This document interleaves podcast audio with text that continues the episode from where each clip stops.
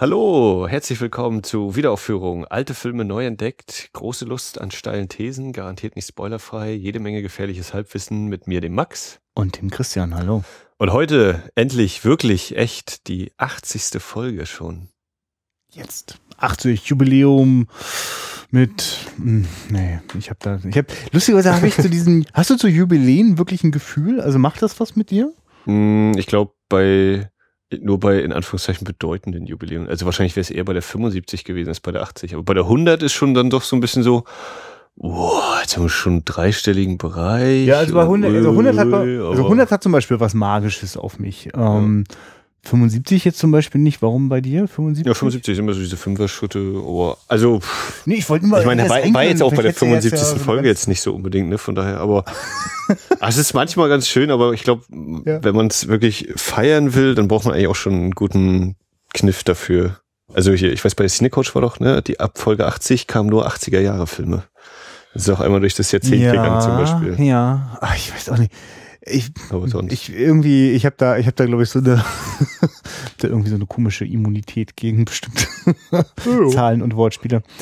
Aber ich will mich dem auch nicht verschließen, dass wir das jetzt schon doch ein Weilchen machen. Und äh, ich werde das zum Beispiel bestimmt nochmal denken, wenn es dann plötzlich zwei Jahre sind, die wir das hier treiben. Mhm. Und wann sind es fünf, und wann sind es zehn. Also dann bin ich nochmal zu Besuch, in, nachdem ich ausgestiegen bin.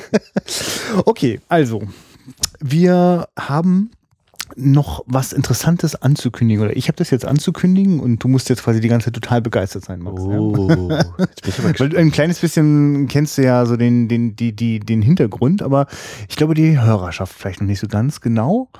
Ähm, vor jetzt knapp zehn Jahren habe ich als Teil eines völlig durchgedrehten, jugendlich frisch dynamischen äh, Filmhaufens, äh, ein Haufen von, von jungen Leuten, die Bock hatten, wir machen einen richtig fetten Actionkracher. Also wir, wir, wir können das irgendwie schon, wir haben jeder schon irgendwie Kurzfilme gemacht. Der eine ist eher so der Typ fürs Buch, der andere mehr für die Kamera oder fürs Licht und äh, waren auch ein paar Mädels dabei, die sich mit äh, wichtigen heutigen Filmsachen gut auskannten. So entstand der, äh, ja, also so entstand das ein, ein ich versuche jetzt mal die kurze Version, weil ich glaube, für die lange Version ist dann, ist dann wirklich noch genug Zeit äh, an anderer Stelle. Also, Wage on Stage ist ein eine Zombie-Horror-Film, Parodie, Komödie, Trash-Drama.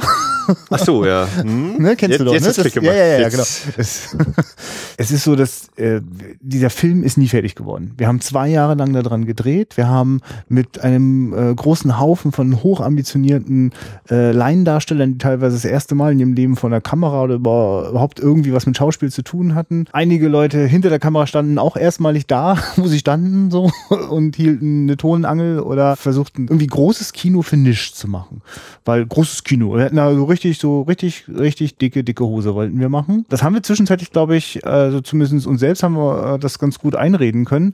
Und äh, nun ist einfach dieser Film nie fertig geworden. Das ist äh, durchaus so ein tragisches Schicksal, das äh, so einige Independent-Filmproduktionen äh, getroffen hat, die mir so über den Weg gelaufen sind. Das heißt, jedes Mal, wenn man mal so einen No-Budget-Horror-Knaller im Kino sieht, sollte man sich auch bewusst machen, es ist ein kleines Wunder, dass der fertig ist, dass er jetzt in einem Kino Kinosaal läuft. Und auch wenn er ein bisschen scheiße ist oder nicht so richtig überzeugend oder oder oder oder lauter Unzulänglichkeiten vielleicht den Blick verstellen auf das, was eigentlich so schön daran ist, nämlich äh, das Wunder, wenn wenn so eine so eine so eine leidenschaftliche Idee äh, nicht die sozusagen auch nicht verfärbt wird dadurch, dass jetzt irgendwie so ein Produzent kommt und sagt, naja, jetzt holen wir jetzt mal einen ordentlichen Regisseur und eine gute Kamerafrau und so, nee, lass mal die Finger davon. Nette Idee, die ihr da hattet, aber so, nee, wir hatten alle Freiheiten, keiner hat uns reingeredet. Deswegen hat auch nie so richtig einer gesagt, stopp zwischendurch. Das heißt, das Drehbuch wurde während des Drehens weiterentwickelt. Es wurde, also es war mal gedacht, es wird ein 20-Minuten-Film so, ne? Und dann wuchs und wuchs und wuchs das Ding. Und als wir merkten, oh, es könnte vielleicht sogar Kinolänge haben, na. Nun ja, dennoch bleibt es dabei, bislang ist dieser Film nicht fertig und äh, ich hatte aber äh, sozusagen immer meine Pfoten auf dem Making-of-Material. Also während der Dreharbeiten gab es immer wieder Leute, die sich so eine olle Kamera in die Hand genommen haben und einfach den, den Verlauf äh, der Produktion einfach so, wie sie es gerade lustig fanden, festgehalten haben. Das sind über 30 Stunden Material und ich dachte schon immer, da allein da drin stecken so viele schöne Geschichten. Jetzt ist es ja immer so, dass es natürlich auch viele nostalgische Geschichten so ist ja quasi ein Stück meiner meiner späten Jugend ne und von vielen anderen auch. Es ist so ein bisschen so halt wie es mit allen Home-Videos ist. Nur weil man wenn man das selber guckt und da total sentimentale Gefühle hat, heißt es ja nicht, dass sich das auf jemanden überträgt. Deswegen war schon immer klar klar, das muss schon auch gut geschnitten und bearbeitet werden. Und dann dämmerte mir, also das nächste Filmprojekt, das in diesem Dunstkreis nie fertig wird. Ach du Scheiße. Das wollte ich dann auch wirklich nie anfassen. Aber diese Podcast-Sache hat was bei mir gemacht. Die hat nämlich dieses Ding gemacht, dass ich gemerkt habe, es gibt schon einen Haufen Menschen da draußen, inklusive mir, die gerne anderen beim Reden zuhören. Über das, was sie selber auch leidenschaftlich interessiert. Und ich bin mir ziemlich sicher, dass da draußen unter unseren Hörern auch der eine oder andere Mensch ist, der jetzt so gedacht hat, das klingt ja spannend. Nie fertig geworden? Kann man nicht trotzdem noch irgendwas sehen? Oder kann man dann was von dem Making-of-Material sehen? Ja, kann man jetzt, weil äh, es gibt jetzt eine neue YouTube-Serie, ähm, die ich äh, aus, der, aus der Taufe gehoben habe. Die heißt die Zombie-Filmschule.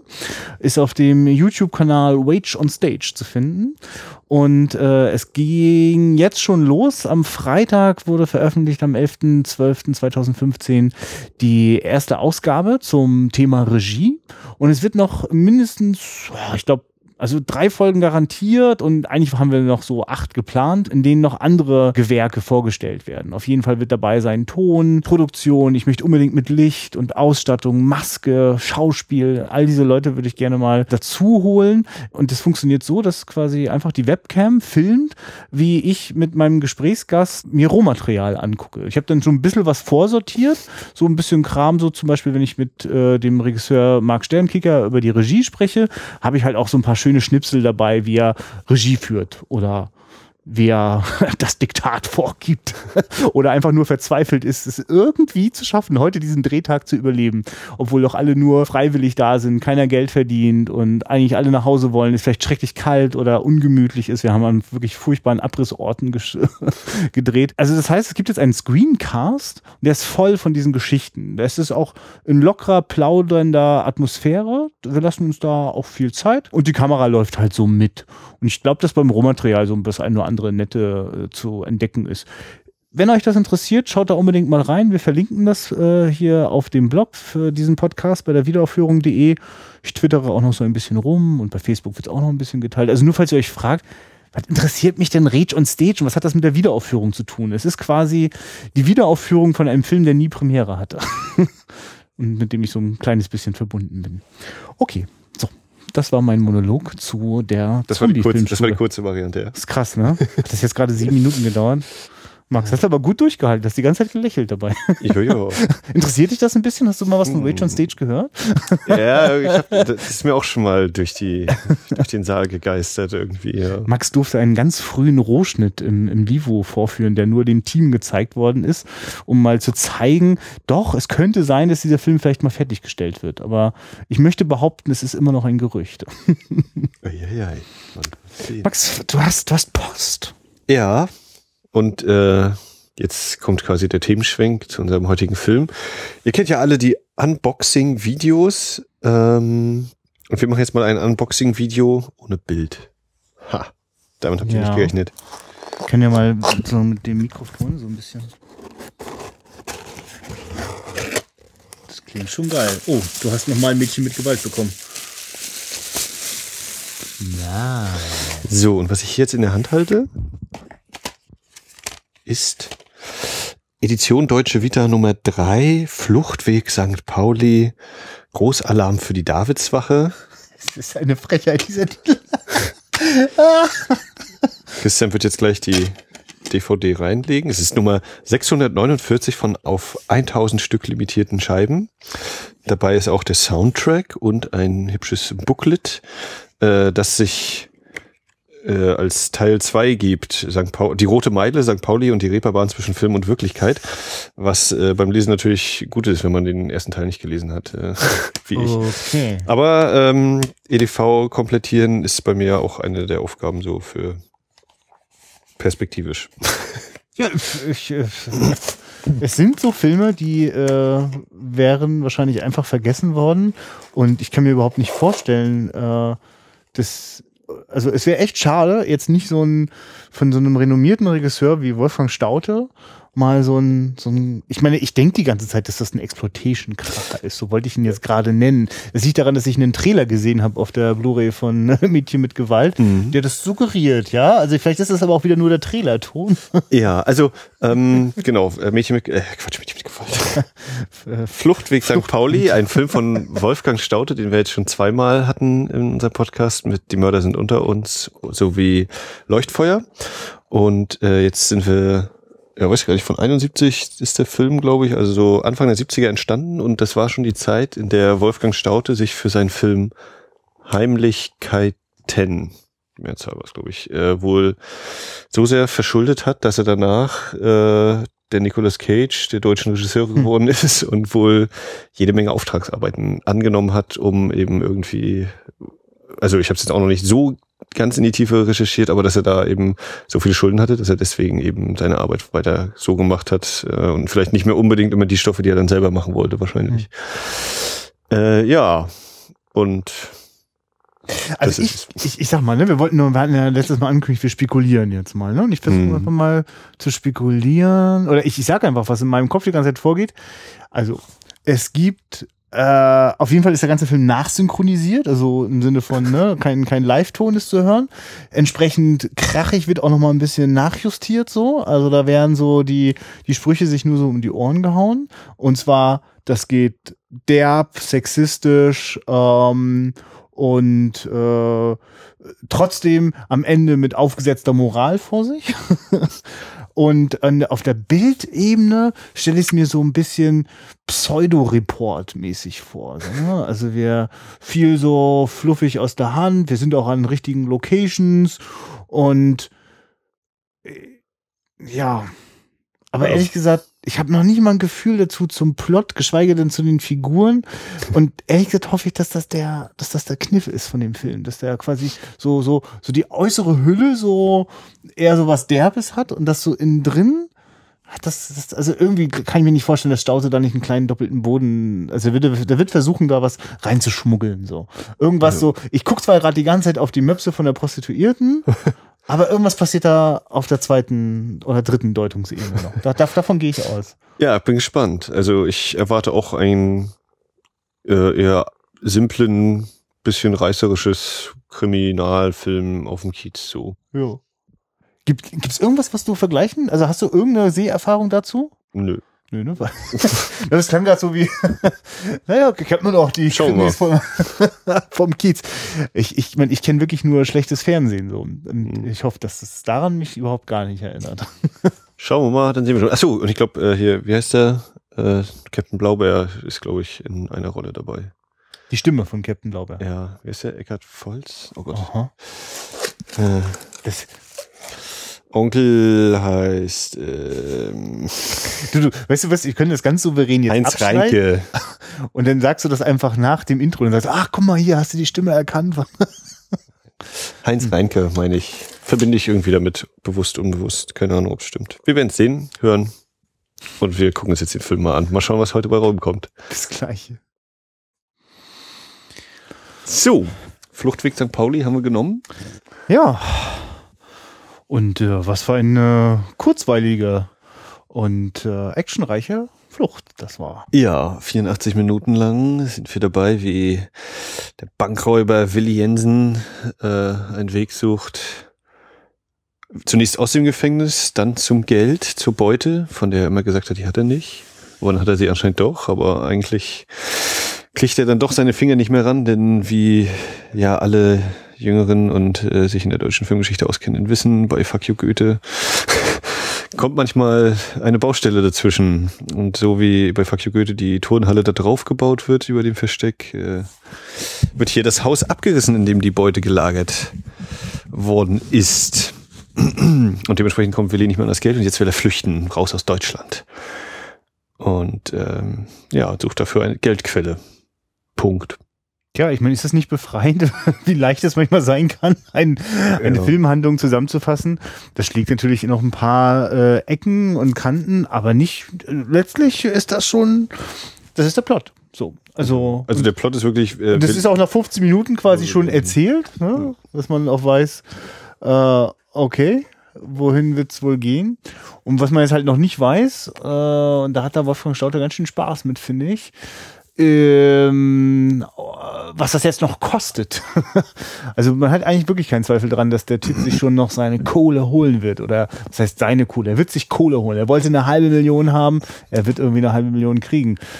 Ähm, aber der Preis, der dafür gezahlt wird, ist echt interessant. Also ich finde, es ist, für mich steckt das voller Überraschungen, wo immer wieder ganz also das sind dann eben nicht die Haken, die jetzt ein Fernsehkrimi, der einen nicht zu doll erschrecken soll, schlägt, sondern da sind immer wieder mal so ein paar für mich durchaus überraschende Wendungen mit drinne, mhm. die vor allem alle eigentlich immer das, also die, ja, den, den Figuren auf jeden Fall irgendwie das Leben, ähm, das Leben schwerer machen, das ist ja, darum geht's ja, aber es macht es mir auch als Zuschauer nicht ganz so leicht, einfach mich nur so entspannt zurückzulehnen und das irgendwie witzig zu finden, sondern mhm. ich, ich persönlich habe auf jeden Fall äh, meinen, meinen doppelten Boden entdeckt. So. Ja, aber wahrscheinlich trotzdem nicht in der Szene, der die Brüste durch die Gegend wackeln. ähm, also ich ja. äh, fand, das war auch, es war eigentlich, es, es lief gut, der Film, und dann kam aber immer mal so ein paar Widerhaken. Ja. Äh, also das äh, auf, auf verschiedenen Punkten, das werden wir auch gleich drauf eingehen, aber wo ich dachte, oh, damit habe ich jetzt aber nicht gerechnet oder oh, was passiert jetzt gerade hier? Oh, wir haben gerade Film gewechselt, äh, das geht ja jetzt gerade ganz anders, als wir mhm. sehen. ähm, äh, weil ich grundsätzlich so ein bisschen äh, das Gefühl habe, es ist so ein Film, der versucht, oder also die Zeitreise hat äh, wunderbar funktioniert Nee, das äh, Ding ist komplett an Originalschauplätzen gedreht. Das ist ein reines Vergnügen zum Thema und, Hamburg in den 70ern. Ja. Und, ähm, und verlässt sich dann so ein bisschen auf die Stimmung. Also wir haben sehr viele Passagen, also, oder andersrum. Ich glaube, man hätte das auch als so eine Art Serienfolge inszenieren können. Von, weiß ich nicht, ja, äh, Notruf Hafenkante ja. oder wie heißt, Großstadtrevier. Äh, also so 45 bis 60 Minuten, aber äh, ich will es jetzt nicht als Füllmaterial abstempeln oder degradieren, aber es war eben sehr viel, äh, Willi Jensen läuft äh, eine Straße entlang, Willi Jensen fährt mit einem Auto irgendwo lang und dazu haben wir aber einen sehr coolen Score, der das äh, sehr schön eben in dieser Zeit verortet und auch äh, deswegen nicht zu so einem einfachen, naja, jetzt fährt er halt weg und flüchtet oder läuft halt zum nächsten Handlungsort und so äh, verkommen lässt. Ähm, also ich habe dann mal so zwischendurch überlegt, ja, also Arnold Schwarzenegger hat auch nicht mehr gesprochen in Terminator, habe ich so manchmal, ist vielleicht ein bisschen, also er hat mit Sicherheit weniger gesprochen, aber ich habe so überlegt, so viele Dialoge sind jetzt auch nicht. Oder ist auf jeden Fall sehr gut äh, verknappt, fand ich insgesamt im Vergleich zu zum oder gefühlt zum Gesamtanteil des Films. Ja, also Dialoge werden auf jeden Fall nicht zur Füllmasse im Vergleich zu manch etwas ausgedehnten äh, Verfolgungsjagd. Äh, es wird auf jeden Fall nicht so getan, als mh, hm, wäre irgendwas mit mehr Inhalt gefüllt, äh, als das tatsächlich der Fall ist. Das heißt, die reden sich denn da nicht irgendwie den Mund fusselig, sondern da gibt's mal einen, gibt's mal einen Spruch. Oder mal, ein paar, also ein paar Sprüche. Gibt's ja, gibt schon so einige. Das ist ganz gut gestreut. Alles ist möglich. genau, das Hamburger Anything Goes kommt zwischendurch. Vom Polizisten gefragt, ob er nicht auch mal im Pornokino vorbeigucken will. Alles ist möglich. Noch nicht mal so, nicht, nicht so nonchalant, sondern wie, wie macht er das? Das also auf dem, im Vorbeigehen, man, man hat es fast nicht gehört. So, ne? Ja. Doch, du kannst trocken oder aus ja. der Hüfte die rausschießen. Ja. ja, äh, ja, wo anfangen oder wo einsteigen? Ähm, also, der Anfang war schon so ein bisschen, wo ich dachte, oh ja, subtil wird's jetzt nicht, wenn äh, Willi Jensen seinen zweiten Selbstmordversuch vortäuscht innerhalb eines halben Jahres äh, im Gefängnis, in dem er einen halben Liter, weiß ich nicht, was war das, Spülmittel oder was er schluckt. Auf jeden Fall kommt ein Polizist und in die Zelle ist er, äh, Willi Jensen liegt am Boden, hält sich den Bauch und schreit und der Polizist nimmt dann so, auf dem Tisch steht eine Flasche und steht groß drauf, Gift, giftig, giftig, Gift. Drei äh, ja, ja. Also das, das war so dieses... Schwarze Inhalt. Hm, das, wie, was hat er wohl gemacht? Ich glaube, er hat sich an der Tischkante den Fuß gestoßen oder so. Also das war, das war so ein Moment, wo ich dachte, okay, ja, dann wissen wir schon mal, wo die Fahrt lang geht. Aber, wie gesagt, es gibt ja dann noch noch so ein paar Widerhaken, wo es ein bisschen ja. interessanter wird. Naja, und gleichzeitig ist das eben auch nicht, also sowas könnte ja auch total klamaukig sein.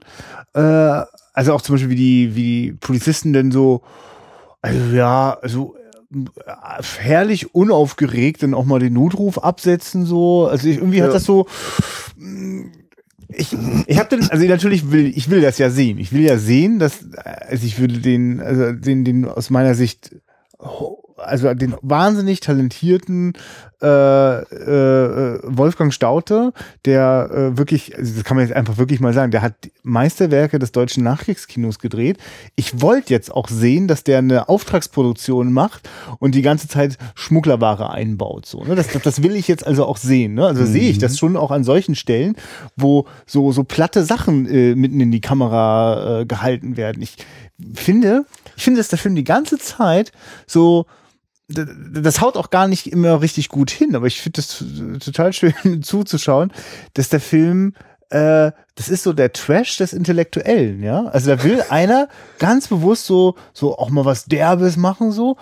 Aber Wolfgang Schaute kann halt nicht aus seiner Haut und deswegen äh, also ich finde halt keine einzige Szene in dem Film jetzt wirklich irgendwie äh, schlecht oder trashig so. Manche sind total überspitzt und übertrieben, ne? Und äh, manche verfehlen sozusagen auch so mh, so ein bisschen die Wirkung, aber ich habe die ganze Zeit immer das Gefühl, es ist so ein naja, so halt, wenn so der denkende Mann so überlegt, so, ja, ja, ja. Also, wenn, wenn, der, der Typ da so reingeht in die Bar und so, dann muss auf jeden Fall immer das Mädel, äh, das nackte Mädel immer so, so in die Kamera so mit rein tanzen und so, ja. ne? Und, und das sind so, das sind, also ich finde, das sind so verkopfte Trash-Ideen. Und das, das finde ich, das finde ich ganz schön interessant. Und dazu gehört für mich irgendwie auch dieses übertriebene Gift-Ding, so, weil man denkt so, was, was soll denn das? Also zumal äh, erst denke ich, ach so, weil die jetzt nicht erklären wollen, was es ist. Aber dann wird's ja danach sogar noch ganz genau erklärt. Komplett erklärt. Ja. ja. also ich habe so zwischendurch das Gefühl, es ist so die Mischung aus äh, also das Niveau, oder, ja, weiß nicht, die Produzenten wollten wahrscheinlich so ein äh, wir machen jetzt hier mal Action und ja. gibt es eben auch noch äh, schön, schön Bilder, sowohl von der Stadt als auch eben von den Damen. Und äh, ist alles dabei für so einen, für so einen Kinoabend eben Gewalt, äh, Sex und äh, eine Story hier um Bankraub, oh, das die bösen Leute und die reichen Leute und wie das so alles ist. Und, und Wolfgang Staude kommt eben an. Oder wenn ich mir das Drehbuch so durchlese, mich interessiert eigentlich diese, diese, diese drei Personen-Konstellation. Äh, der Bruder oder die beiden Brüder und die Frau und, und was macht das, was er gemacht hat mit denen und wie gehen die jetzt damit um und äh, die Frage von Loyalität und wem äh, gehöre ich, bin ich den Gesetzestreu auch oder steht meine Familie höher oder äh, was, was ist mit der Frau, wie ist die, will die trotzdem wieder zu ihm zurück oder doch nicht? Und und dann kann man natürlich auch sehr schöne Panoramabilder einbauen und äh, hier nochmal durchdrehen bei der Diskussion. ähm, also ich glaube, das, ja, ich, oder, ich, ich, oder ich spekuliere halt sehr viel darauf. Ich glaube, Wolfgang Schaute wollte das so und so machen und sonst wäre das einfach nur so ein billiger Durchschnittsfilm gewesen. Ja, du, und ich, finde, es wimmelt vor Szenen, wo ich das Gefühl habe, das wollte Staude schon immer mal machen. Er wollte schon immer mal so eine Rockband mit total aufgeregten Zoom inszenieren, der ständig hin und her zuckelt. Äh, er wollte schon immer mal so einen krassen Kameraschwenk über den Dächern von Hamburg machen, der aus meiner Sicht massiv beeinflusst ist von der gleich fast gleich gearteten Einstellungen in, in äh, Killers Kiss. Das ist vielleicht sehr weit hergeholt, dass er nur ausgerechnet von dem Film die Inspiration hat, aber diese Idee, dass also ein Typ, der gerade über die Dächer entlang geht, dass man das nutzt, um so ein riesen Stadtpanorama einzufangen. Und das ist wirklich großartig. Aus. Ja, also, na, überhaupt. Die also weil ich, es mag ja von den Produzenten gefordert worden sein, ja, lass mal schön so die Kulisse Hamburg durchkommen. Aber so ein Geschenk von so einer, was ist ja fast, weiß ich nicht, ob das so also mindestens 180 Grad Schwenk, so, der so einmal so lang geht. Das ist, das ist wirklich eine wunderschöne, hätte ich total gerne mal im Kino gesehen, so eine Einstellung. Hm. Und äh, sowas gelingt leider, also oder sowas gelingt unfähigen Regisseuren nicht. Also so eine, so eine Idee haben die nicht. Ne? Also, ja. weil es ist ja nicht so, dass, also eigentlich könnte man sagen, das ist jetzt so eine Postkarteneinstellung, aber das treibt auch gnadenlos die Handlung voran. Weil wir ja. sind gerade dabei zuzugucken, wie äh, der Ausbrecher seinen Bruder aufsuchen will. Ne? Ja, und es ist halt auch äh, wieder schön symbolisch zu sehen. Ne? Er, er, er, er fliegt über die Stadt irgendwie so ein bisschen oder er ist ne, über den Dächern der Stadt von oben herab. Hat er jetzt die Macht eigentlich? Ne? Kann er sich nehmen, was er möchte da oben? Und ja, er steigt ja zweimal übers Fenster ein. Ne? Das wird auch nochmal wiederholt, dieses Thema, nochmal aufgegriffen. Äh, Ja. Ja, ich finde, das Horst Frank sieht da wirklich aus wie so, ein, wie so eine Mischung aus John Paul Belmondo und und und äh, Steve McQueen oder so. Ist, also, also, also, ich habe eine ganz entfernte Ähnlichkeit für mich hat er mit mit Uwe Ochsenknecht so mit diesem Haar und auch so ein bisschen die Lippen oder ja. ganz leicht. Es ist eine total deutsche Fresse so, ne? Also kann ich aber, aber trotzdem hat es so diesen, also das hat eine Coolness, wie, also ist offenbar wirklich der Schauspieler selbst, äh, also bei diesem großen Schwenk sowieso, aber auch denn das Runterklettern äh, so an der Seite sieht man auf jeden Fall eine Einstellung, die ich mich nie im Leben trauen würde die da selber auch die macht. Versicherungsagenten da gestanden, aha, habt ihr mir nicht was anderes erzählt? Ja, und ich sage dir, Wolfgang Staude steht dahinter und sagt, ja, das wollte ich schon immer mal drehen. Also keine Ahnung, also ich finde, da, da gerade gerade die ersten 15 Minuten da drin steckt ganz viel äh, Lust, äh, so mh, mm, also weißt du, wenn, wenn, wenn der Typ denn äh, äh, sie Autos wechselt oder äh, ein Liebespaar äh, äh, sozusagen sich anschleicht und sich die Klamotten von dem Typen klaut und so. Das sind so, das, das, ist, das ist sehr spritzig inszeniert, die, die, die Kamera ist sehr entfesselt und äh, ich war so richtig, also ich hatte wirklich damit überhaupt gar nicht gerechnet. So einen, mm, also was ich aber am Anfang so vermutet, dass es so einen irgendwie auf, auf so Reportage macht oder so. Ich glaube, ich habe ihn da wirklich äh, die Engel von St. Pauli äh, verwechselt. Ich habe mhm. da, glaube ich, einen anderen Trailer gesehen. Ähm, jedenfalls, äh, wenn hier die Kamera äh, entfesselt ist, meine ich damit nicht, dass sie jetzt die ganze Zeit irgendwie äh, enthemmt herumwackelt, sondern das sind äh, sauber gefilmte Einstellungen. Manchmal sind sie aus der Hand, aber ja, gerade zum Ende auch nochmal, ne? Also dem Show ist auch viel mit, also würde ich ja, behaupten, ja, Handkamera. Ja, genau, weil es dann zur, zur Dramatik und zur, zur Unklarheit der Situation gut passt. Aber äh, gibt einen Haufen sehr genau, also überlegter Schwenks und, und Kamerafahrten das ist, also finde ich auch so von der, vom, vom Look. Ganz kurz, als du gerade vorhin so sagtest, so erinnert irgendwie, oder, also du hast nur so kurz das anklingen lassen, so mit, wenn man das jetzt mal mit Kriminalfilmen aus dem Fernsehen vergleicht. Mhm. Ich habe so gedacht, Ach nee, du hast du gesagt, so von der, von der man hätte auch von eine Fernsehfolge ja, richtig, genau. Ich würde sogar so weit gehen, das, was wir so die letzten fünf, sechs Jahre haben dürfen, äh, also kann ich ma manchmal ganz gut wertschätzen, was so in Sachen Tatort und Polizeiruf 110 im Fernsehen möglich ist. Da sind manchmal erstaunlich ambitionierte Geschichten äh, in diesem äh, tüffigen Sonntagabendformat so.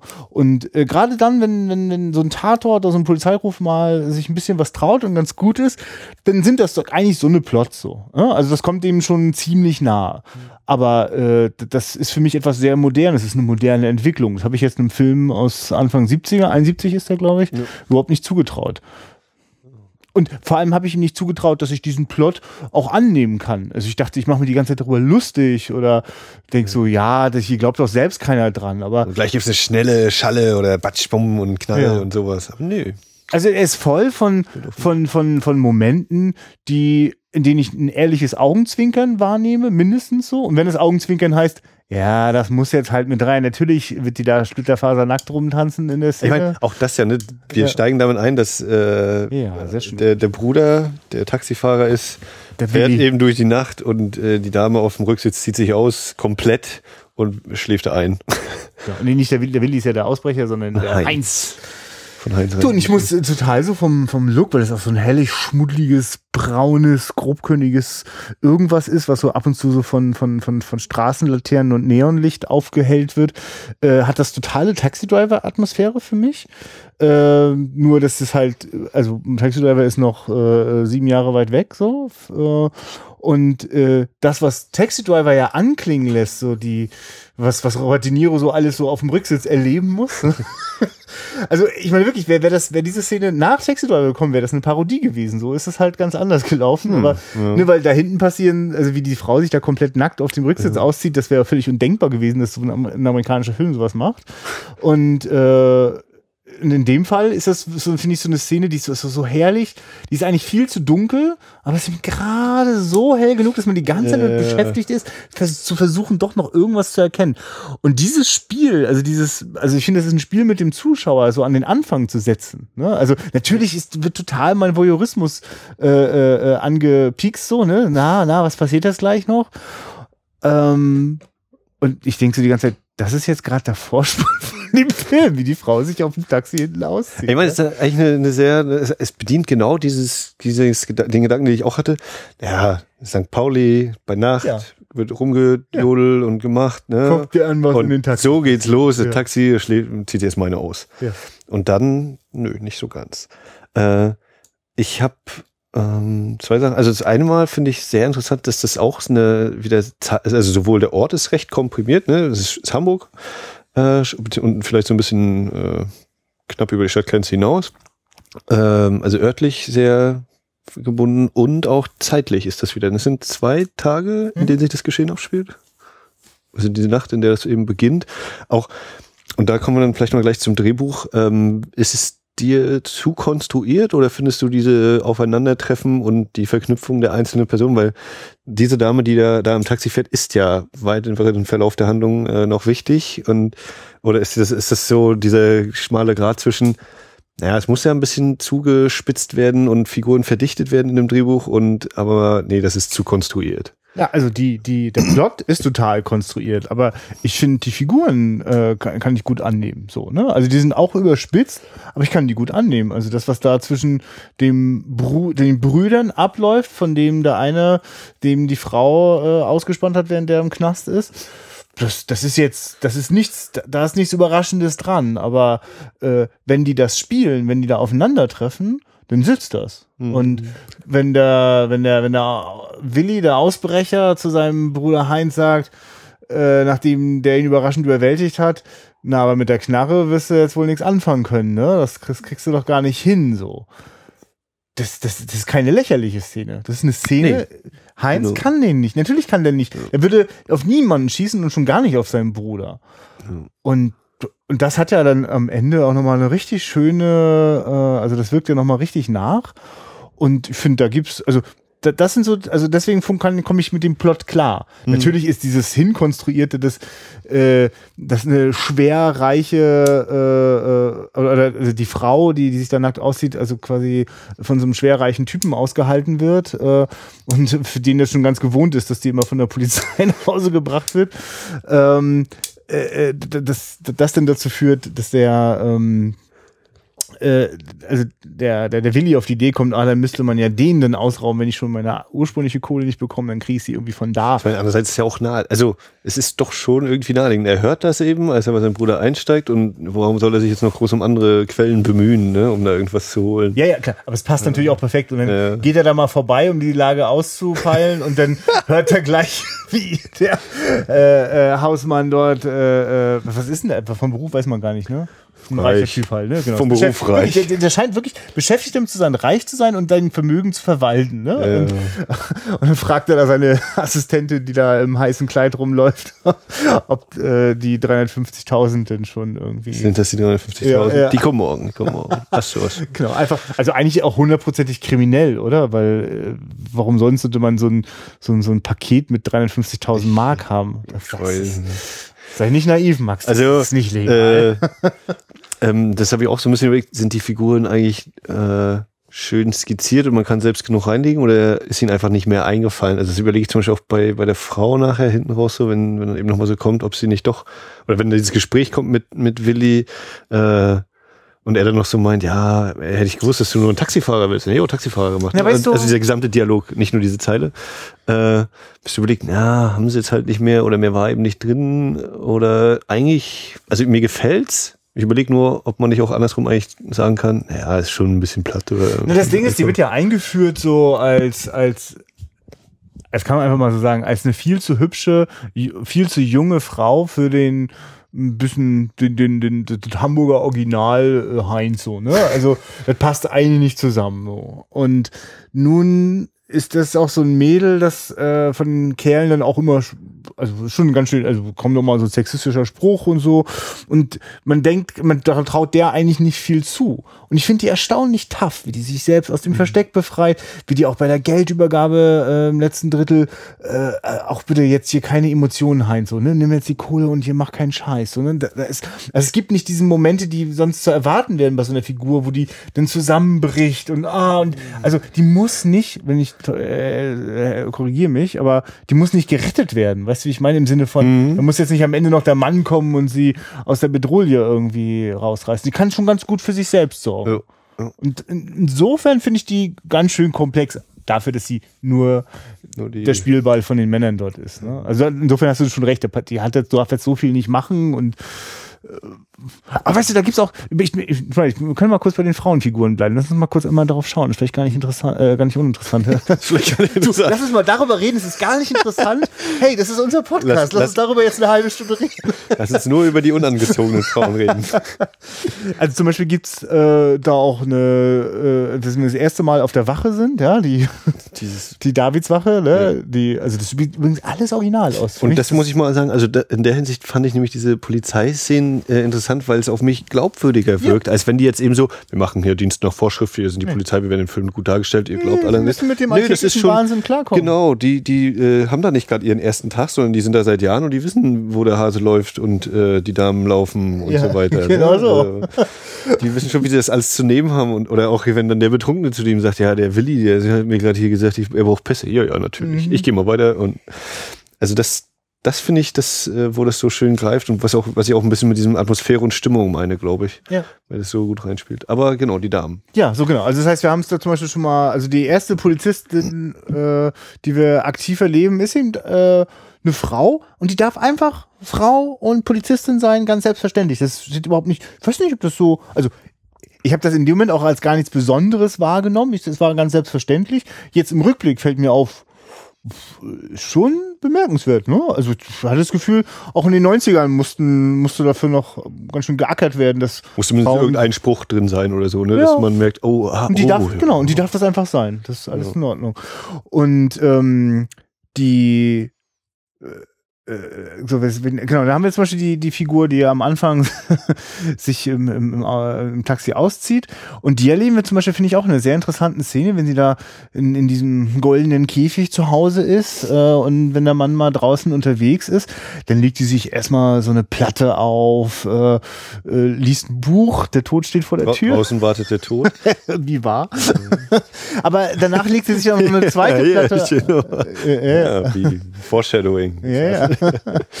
und ähm, dann legt sie sich noch eine zweite Platte auf. Das ist dann schon ordentlich rockiger. Nachdem sie sich einen Drink genehmigt hat, äh, lässt sie sich mal so richtig gehen.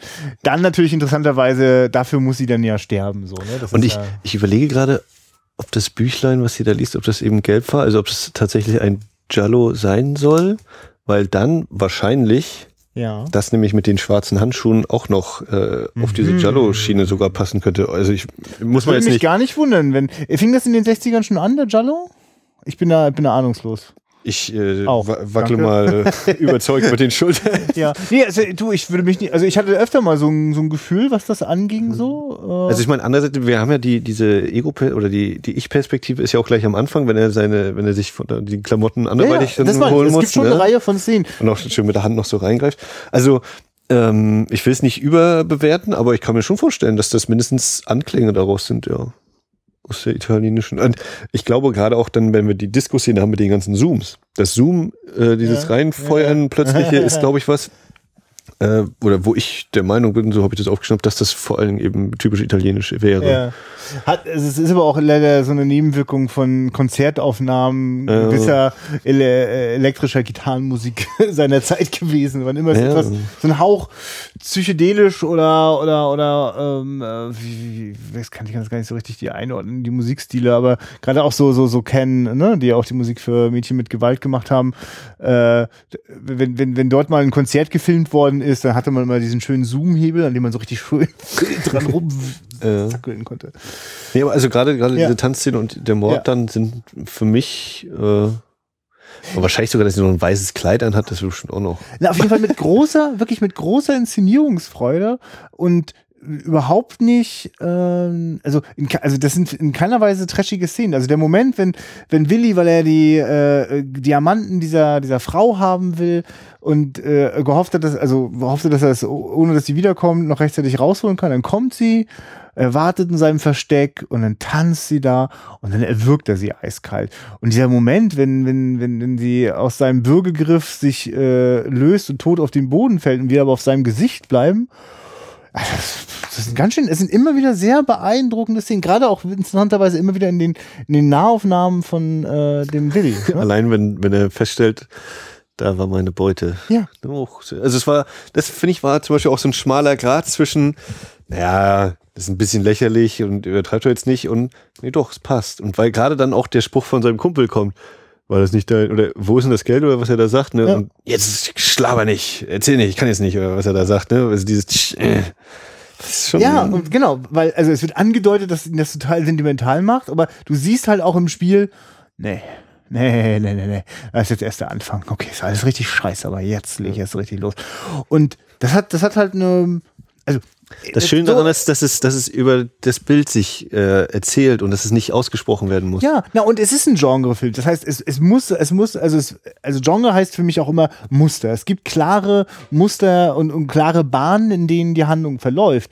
Nur das Dümmste, was man passieren kann und wo für mich Genrefilm richtig langweilig, ätzend und nervtötend wird, ist, wenn quasi äh, außer der Pflichterfüllung keinerlei Leidenschaft äh, äh, rüberspringt, weißt du? Und mhm. äh, man könnte quasi einfach die Szene drehen, oh Gott, nein, da war mein Geld. Mendoza. Ja, ja das wäre sogar auch schon wieder witzig, wenn man es so bis zur Parodie treiben würde. Ja. Ich finde, was der halt so gut macht, der Staute, ist, dass der nie in die völlige Parodie irgendwie flüchtet, das interessiert ihn gar nicht. Der, der will schon gucken, dass er das Maximum auch an Wirkung, an intensiver Wirkung auch rausholt. Und wenn es Spannung oder, oder Drama abzuholen gibt, dann versucht er das auch. Und und, und finde ich, das gelingt ihm ziemlich gut. Das ist auch ziemlich routiniert, weil wenn das Spiel, was dann passiert in, in, in, in, dichtester Nahaufnahme, äh, das ist halt immer kurz vor totalem, äh, totaler Ironie und, und, und Verarschung, aber das passiert eben nicht. Es überschreitet das Level nicht. Und wenn dann eigentlich die Erklärbär-Szene kommen müsste, wenn mich der Kumpel fragt, was war denn? Quatsch mir jetzt bloß nicht an.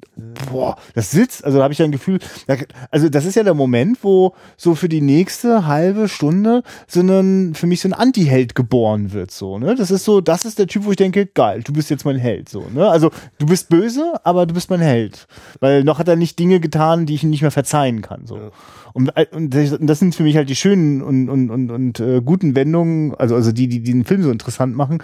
Das ist halt dann alle Dinge, die dann noch passieren, der Preis seiner, seiner, seiner Kriminalität führt halt dazu, dass der, äh, ich kann den irgendwann nicht mehr gern haben. Also es ist irgendwann ein Typ, der, also er macht eigentlich die ganze Wandlung durch von am Anfang wirkt er ja sehr armselig mit diesem Selbstmordversuch so, ne? Und dann ah, will man irgendwie vielleicht doch, dass das klappt so, wer weiß. Man hat ja keine Fantasien dazu, wie er diese, diese, dieser, wie dieser Bankraub abgelaufen ist. Genau, also so, genau, ne? das, das davor bleibt ja sowieso alles im Dunkeln. Ja. Es ist eben, wir steigen damit ein, wie er ausbricht. Und ja. alles davor wird uns nicht nochmal extra also wir erfahren, dass er mal eine Bank überfallen hat, deswegen sitzt er. Und aber sonst bleibt es eben, und wir wissen eben nicht, ja, ist es jetzt, sympathisieren wir eigentlich mit, mit seinem Bruder, weil der äh, seiner, weil er der Frau von Willi eben ein, ein äh, gutes Leben ohne äh, Kriminalität bietet oder ja, ist das nicht auch schon wieder, er hat seine Frau ihn jetzt ja verraten, hm, ist er nicht doch irgendwie der, ja, ist so ein bisschen, und dann kommt gleich die Auseinandersetzung, dann fliegen die Fäuste.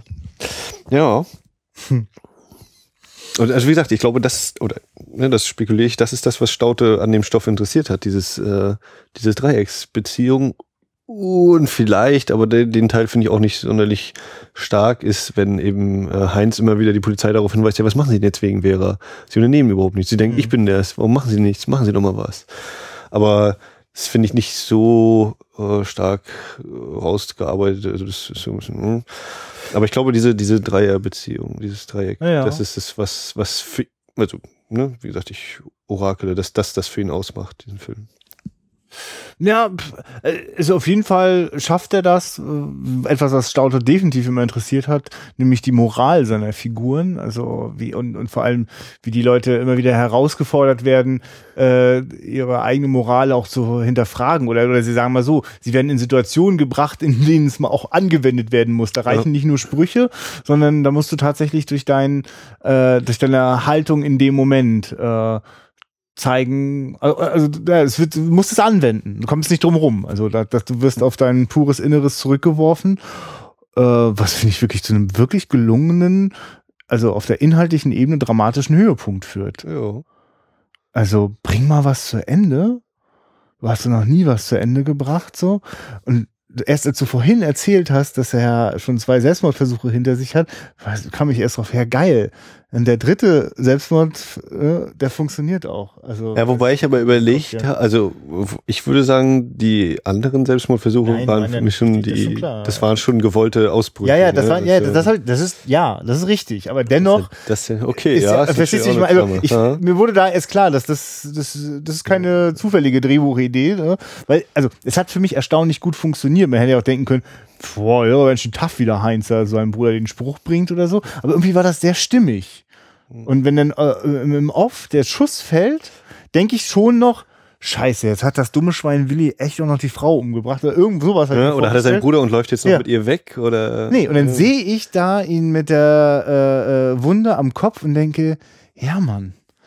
Und das ist geil. Also da, ich, ich habe ja am Anfang so ein bisschen Sympathien für den bekommen. Und mhm. da ist so ein ganz komisches Gemisch von Erleichterung, vielleicht ein wenig Rachebefriedigung sogar, aber auch ein wenig Empathie wieder für diese Figur noch da.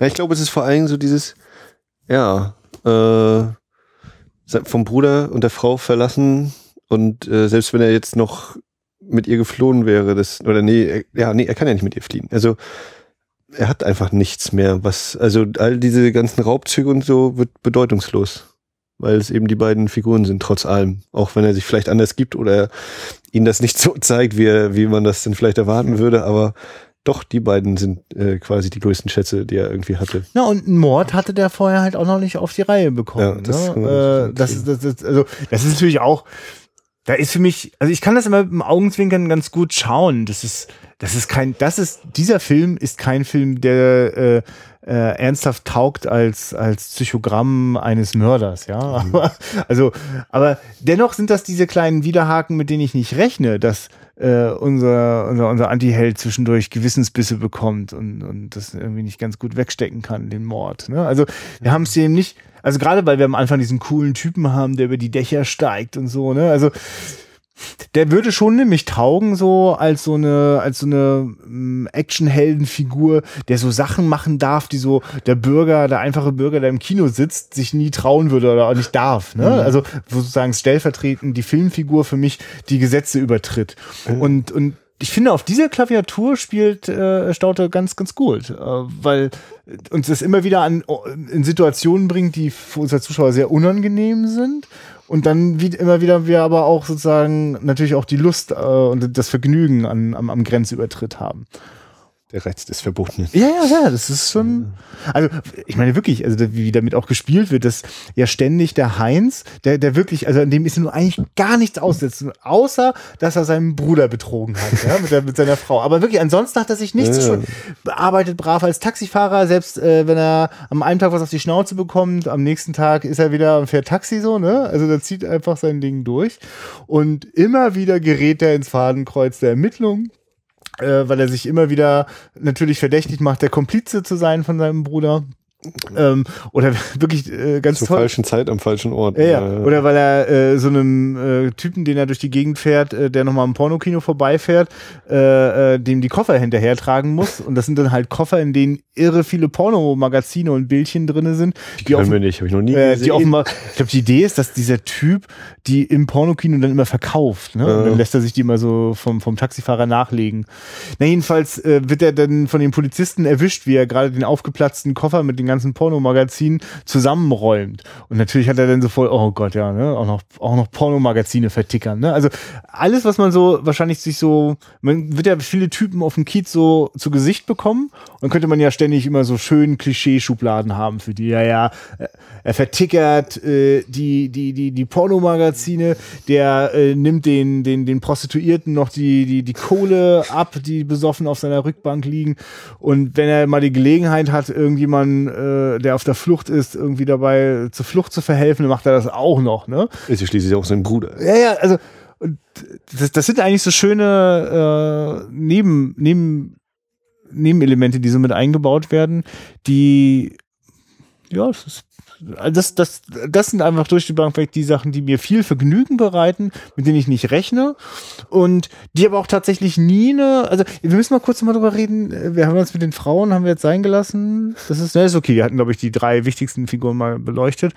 Wie ist denn das mit also ich finde schon, dass der Film so richtig abheben tut er nicht. Ne? Also er hat irgendwie so ein bisschen, das ist das, was ich vorhin meinte, das hat irgendwie nicht so eine, weiß nicht, dass das trifft, so eine intellektuelle Schwere irgendwie. So, also ich finde, dass der Film manchmal quasi mh, hm, sich daraus nicht so lösen kann. So richtig, also ich finde, die ersten 50 Minuten flutschen ganz schön gut so. Also war ich richtig baff. Und dann gibt's so Momente, das, das ist schon ziemlich witzig, aber ähm, irgendwie, irgendwie kriegt's, vielleicht ist das, vielleicht, ich glaube, letztlich macht das auch den Reiz für mich aus, ne, aber, also, hier werden eben, also, ist ein bestimmtes Maß äh, an, an, an, an Zoten oder, oder, oder nackter Haut oder Gewalt wird überhaupt nicht überschritten. Also, also ich finde, an solchen Stellen ist der Film ich, ich weiß auch nicht, ich hätte, ich, mich hätte es nicht gewundert, wenn in dem Film dann noch ein paar mehr Spitzen in diesen Ecken gewesen mhm. wären. So. Ähm, ich glaube, es wird einfach nicht zu nicht zu sehr reingeschoben. Ja, also ne, wir haben, wir sehen das, das Paar, das Sex hat, äh, wenn wenn äh, Willi sich die ja. Klamotten holt. Wir sehen die nackt tanzende auf der Bühne, die dann immer wieder so durchs ja. Bild rein und raus und äh, Full Frontal Nudity macht. Und ja. äh, es gibt natürlich die Schlägereien, aber es ist es ist halt nicht selbstzweckhaft. Es ist immer so irgend, also ja, nicht völlig selbstzweckhaft. Es ist natürlich teilweise schon so, hier guckt doch mal, wir haben ein paar Schauwerte, aber ja. es ist in der Regel irgendwie mit eingebunden in die Geschichte oder es ist eben so ein, so ein Teil der, was ich immer meine, mit dieser Atmosphäre so. Ja, was, es ist nämlich, in den Details ist das gar kein so schlechtes Drehbuch, ne? Also wenn man so merkt, wie die Dinge ganz gut zusammenpassen, obwohl an sich der Plot Witz ist. Also es ist ein Haufen Luft, der ja. als Vorwand für Verfolgungsjagden gilt, ne? Der aber durchaus Spaß macht, weil er temporeich ist. Aber in den Details stecken Sachen drin, die würde würde quasi der schlechte Drehbuchautor gar nicht, der würde gar nicht auf die Idee mhm. kommen. Oder, oder wenn er, wenn er die tolle Vorlage hätte, würde er die als erstes rausstreichen, weil mhm. ihm die nur im Weg sind und würde eher einen Vorwand finden, noch länger im Striplokal zu bleiben, ja. Also ich frage mich zum Beispiel äh, bei, die, bei zwei Polizeiszenen, da kommt das eine Mal, wenn der, wenn der Wachmann dem Kommissar Knutzen sagt, ja, hier, mir hat der Typ gerade gesagt, er hat den gesehen. Und wenn dann im Vordergrund der Dialog mit der äh, oh ja, oh ja. Äh, Hellseherin oh, läuft ja. und im Hintergrund sehen wir aber, wie der noch spricht und wir hören ihn auch so leiser, im Hintergrund hören wir ihn. Das einmal und dann kommt später nochmal eine Szene, wo der Taxifahrerkollege, der dem Willi immer geholfen hat, dann bei den Kommissaren ist und der eine telefoniert gerade und im Hintergrund sagt er, ja, was ist mit meiner Belohnung? Und auch das hören wir nochmal so leise, ein bisschen ja. darunter. Ich frage, hä? Also das, also das fand ich interessant gemacht, aber die, die, erste Szene ist auf jeden Fall die interessante. Ja, ja, genau. Aber ich, ich glaube, bei der zweiten, ehrlich gesagt, ist das, glaube ich, einfach nur die verquere Idee der Tonmischung gewesen, mhm. weil das andere im Bildvordergrund ist, ist das lauter. Also es haut halt nicht hin. Ne? Aber ich finde das sehr interessant. Du hast einen guten Stolperstein rausgepickt, mhm. weil es gibt, finde ich, zwei, dreimal so Momente, wo ein Bild zu lange steht, als dass es zufällig ist und als dass es mhm. irgendwie dem, dem einfachen äh, äh, Fluss so genügen wollen würde, sondern das will irgendwie ein Stolperstein sein. Mhm. Und das ist der Moment, wenn die Wahrsagerin sagt, naja, also ich weiß schon ganz genau, der sitzt gerade auf dem Baum und pflückt sich die Kirschen. Ja, und das ist übrigens der Moment, also, wo ich die den Szene, nächsten genau. Schnitt zutraue, dass der Typ auf dem Baum sitzt, bis mein Kopf an. Also ganz kurz, äh, also die Szene ist eine, eine Dame, wir kommen aufs Polizeirevier, die Dame steht an der, am, an der, am Empfang sozusagen und fragt, ja, gibt es eigentlich schon eine Belohnung? Nee, aber wenn Sie was wissen sollen, Sie uns sagen, Sie können es ja nicht behindern oh, dann warte ich lieber noch. Also schon so ein bisschen humorig. Ne? Streif mit ihren Fingern über das, das Zeitungsfoto Bild. von dem Willi. Ja. ja, und im Hintergrund kommt dann gerade der Wachmann rein, der auf der Straße gerade angesprochen worden ist, äh, von wegen hier, ich weiß, wo Willi ist und mach doch mal was und ihm aber nicht glaubt, weil er voll betrunken ist. Äh, so, und jetzt äh, kriegt der Kommissar das spitz, wie der Wachmann das einem Kollegen erzählt. Dann fängt der Wachmann an, das dem Kommissar zu erzählen, aber wir haben im Vordergrund wieder die Wahrsagerin und die Dame, die da bei der Polizei arbeitet und hören diesen Dialog und im Hintergrund hören wir eben den Wachmann das nochmal erzählen. Und das ist äh, eben, bei so einem Breitbild lässt sich das ja mal relativ gut machen, dass eben die beiden Personen im Vordergrund genau am Rand stehen und die beiden hinten stehen eben so ein bisschen mittig. Äh, ja, und es ist, ich kann es nicht genau sagen, was es bei mir für eine Wirkung hat. Es ist eine ganz merkwürdig, so, hä, ist das jetzt, haben die jetzt halt irgendwie einen Fehler gemacht, weil man den im Vordergrund hört? Aber nein, das, das muss so sein, das ist schon Absicht. Aber, ja, Es war ganz, ganz merkwürdig. Es war so ein Moment, wo ich so kurz dachte, Moment, wo ist jetzt hier die versteckte Kamera? Die gucken doch, wie wir jetzt reagieren oder was. Die wollen doch hier irgendwie was, so, so ein, diese Widerhaken einsetzen. Also ja. das war ganz, ganz merkwürdig. Ich, also für mich ist alles möglich von äh, Stauter hat das schon so fast schon lynchige, David Lynchartige Anfälle so von äh, ich, also entschuldige mal, mein Auftrag ist hier irgendwie äh, lauter Vorwände, Verfol Verfolgungsjagden und blanke Brüste zu liefern. Ne? Man kann ja wohl ein bisschen Spaß damit haben. Oder es sind wirklich irgendwie gesammelte Anekdoten von der Davidswache so, was ja wahrscheinlich gar nicht so unwahrscheinlich Ja, also ich überlege gerade, naja, was, was soll der Wachmann ihm jetzt das nochmal erzählen? Also wenn wir das jetzt einfach sehen, wir wissen doch schon, was, wir haben es gerade die Szene selbst gesehen, wie der Typ das dem Wachmann erzählt, dann hat der Wachmann das ihm schon gesagt und jetzt sagt er es dem Kommissar nochmal, wir sollen uns das dreimal anhören, ne? Dann bauen wir doch lieber hier noch die Dame im Vordergrund ein.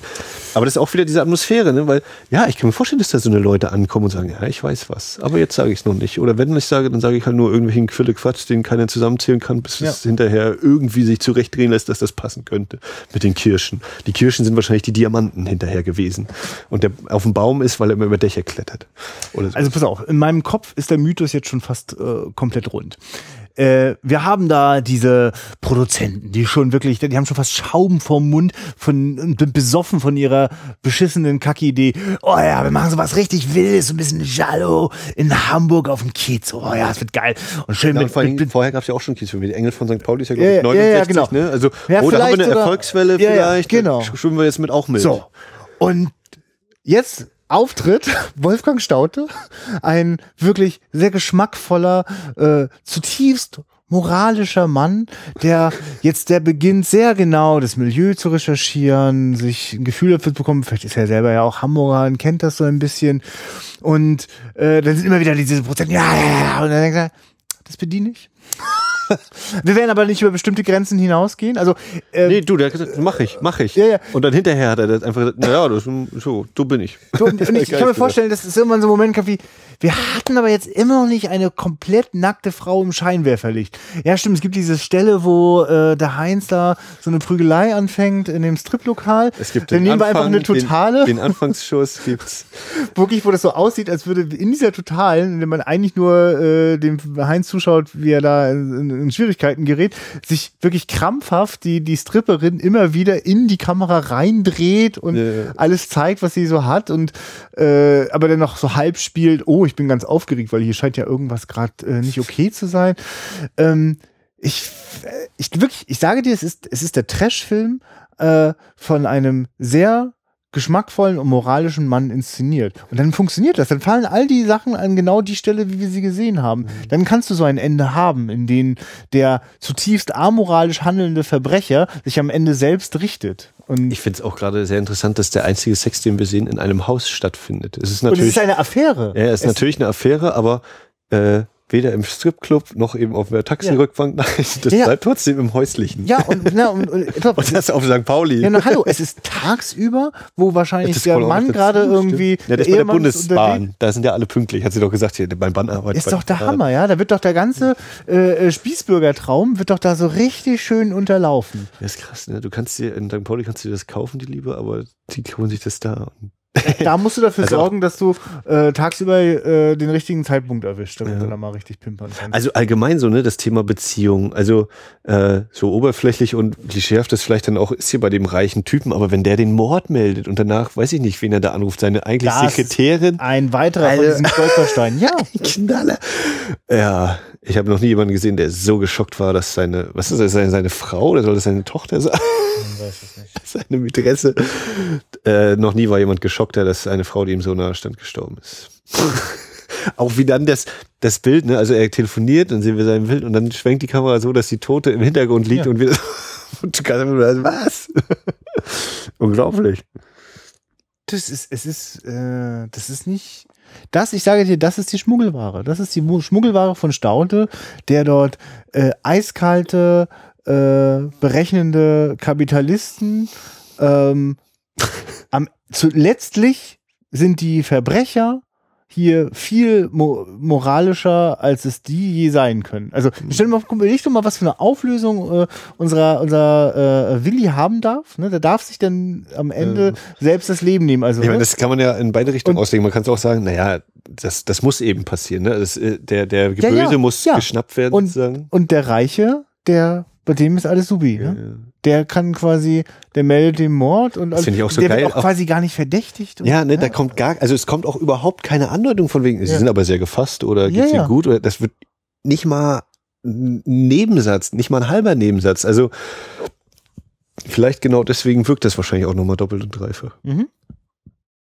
Das äh ja und weil ich nämlich auch gerade überlege, ja, gibt es denn eigentlich eine Beziehung, der man, die, die kein so ein Problem hat. Also ne, das, das Pärchen, was eben die Affäre hat, was da rummacht, äh, Heinz und Vera sind ja quasi eigentlich auch, ja, sie betrügt, Heinz sie und Vera ist eigentlich noch verheiratet. Ja, ja. Ne? Also es ist schon Ehebruch genau. oder Betrug, ja. trotz allem. Ne? Also, Aber irgendwie ist das am ehesten noch so eine, so, so eine gerechte Sache. Ja, sie ist richtiger bei Heinz als bei Willi. So, ne? Ja, ja, aber es ist trotzdem, wenn man es genau, oder wenn man es jetzt buchstabengetreu auslegen würde, ist das nicht in Ordnung, was sie da in ihrer Ehe macht. Sie geht fremd.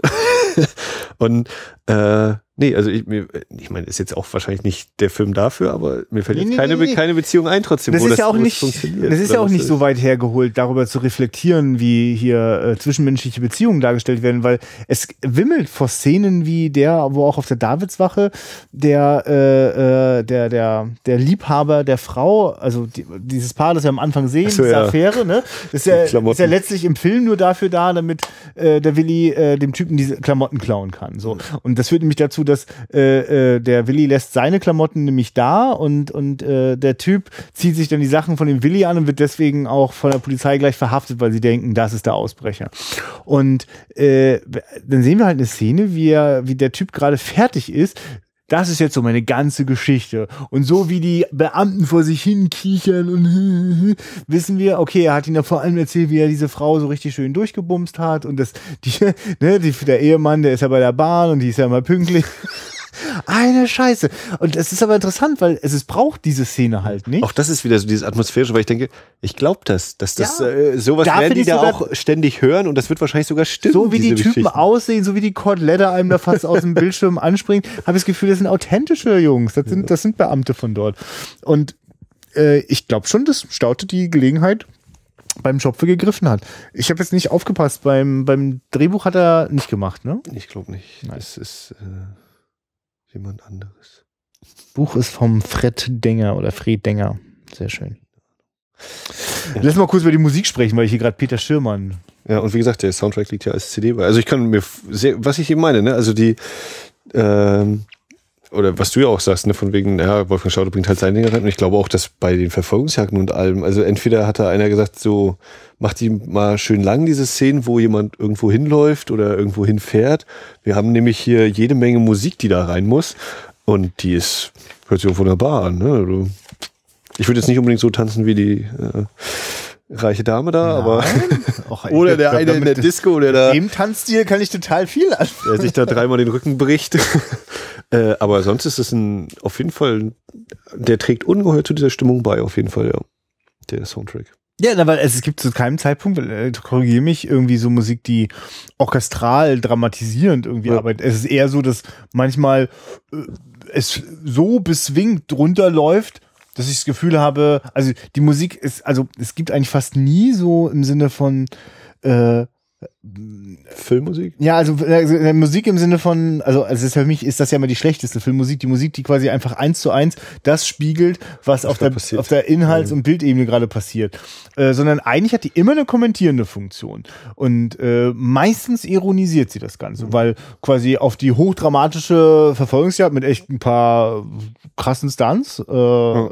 die nur dadurch manchmal ein bisschen lächerlich rüberkommen, dass ein bisschen arg auf ein paar Bilder verzichtet worden ist, so dass alles so beschleunigt aussieht. Ich meine, bei, gerade bei der, bei, gerade bei der Autoverfolgungsjagd zum Schluss habe ich so gedacht, das sieht jetzt nicht aus, als hätten die hier irgendwie die Straße abgesperrt. Nee. Das ist schon laufender Straßenverkehr. Also wenn da irgendeiner mal sich versteuert hätte, das hätte schon erste Konsequenzen gehabt. Der Moment, wo, so absurd das auch ist, Heinz sich äh, das Motorrad von so einem jungen Ledertypen, ja. ich finde das sind immer interessante Szenen, so ein, der doch schon etwas eher betagterer Typ, so einem jungen Kerl, äh, das, das Motorrad klaut. Das ist irgendwie, weil der gerade mal Zigaretten holt ich, ich, ich kann, kann also da, da, da, da springt bei mir nicht gleich der Funke über, aber es ist schon so, wo ich denke so, hä? Also verstehst du, normalerweise ist es so, eigentlich würden immer junge Leute den Alten immer so, weißt ja, du, so quasi ja. Der, der, symbolisierte Vatermord müsste eigentlich immer ständig passieren. Aber äh, wir haben es halt hier eher nicht so mit so jungen Leuten zu tun, sondern die sind alle deutlich 40 plus, wenn nicht sogar schon, ja doch, 40 plus irgendwie, ne?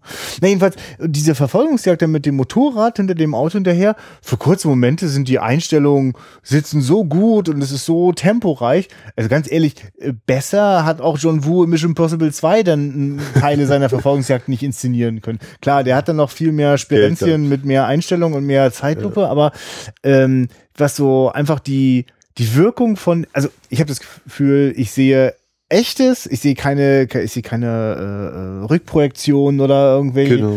Überhaupt auch wirklich der ganze, jetzt Action, Musik, ja, ich glaube, Musik sind wir gar nicht ganz gut durch. Also sie ist also ich habe quasi dramatische Verfolgungsjagden, aber sie ist eher ironisch und äh, kommentiert auf die eine oder andere Weise. Mhm. Das, das, das macht Spaß. Ähm, jetzt wollte ich noch den Bogen noch mal einmal hinkriegen, dass wir zwar schon viel darüber gesprochen haben, dass wir also ganz viel Hamburg mitkriegen, dass das alles an Originalschauplätzen gedreht worden ist. Das geht so weit, dass auch die Innenaufnahmen, das ist all, ich garantiere dir, das ist alles echt. Es gibt dort nicht einen ja. einzigen das Raum, auch mit den Fenstern. Ja, Genau. Zum einen wird es oft genutzt. Man sieht es auch, dass in manchen Innenräumen, äh, da hängen dann immer irgendwie noch so Sachen ins Bild rein und so. Die haben dann wirklich sich Mühe gegeben, überhaupt irgendwie was aufzunehmen. Oder wenn das Bild dann zu langweilig und nur nach Wänden aussah, haben sie noch irgendwie die Strümpfe von der Frau reinhängen lassen.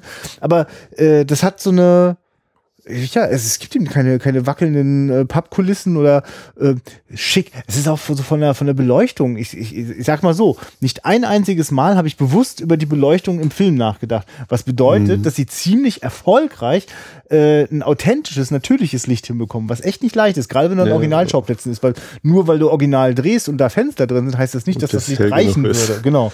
Und auch, ja. es gibt ein paar Außenaufna äh, Außenaufnahmen äh, auf dem Kiez bei Nacht das ist mit dem Material von damals nahezu unmöglich, authentisch zu drehen.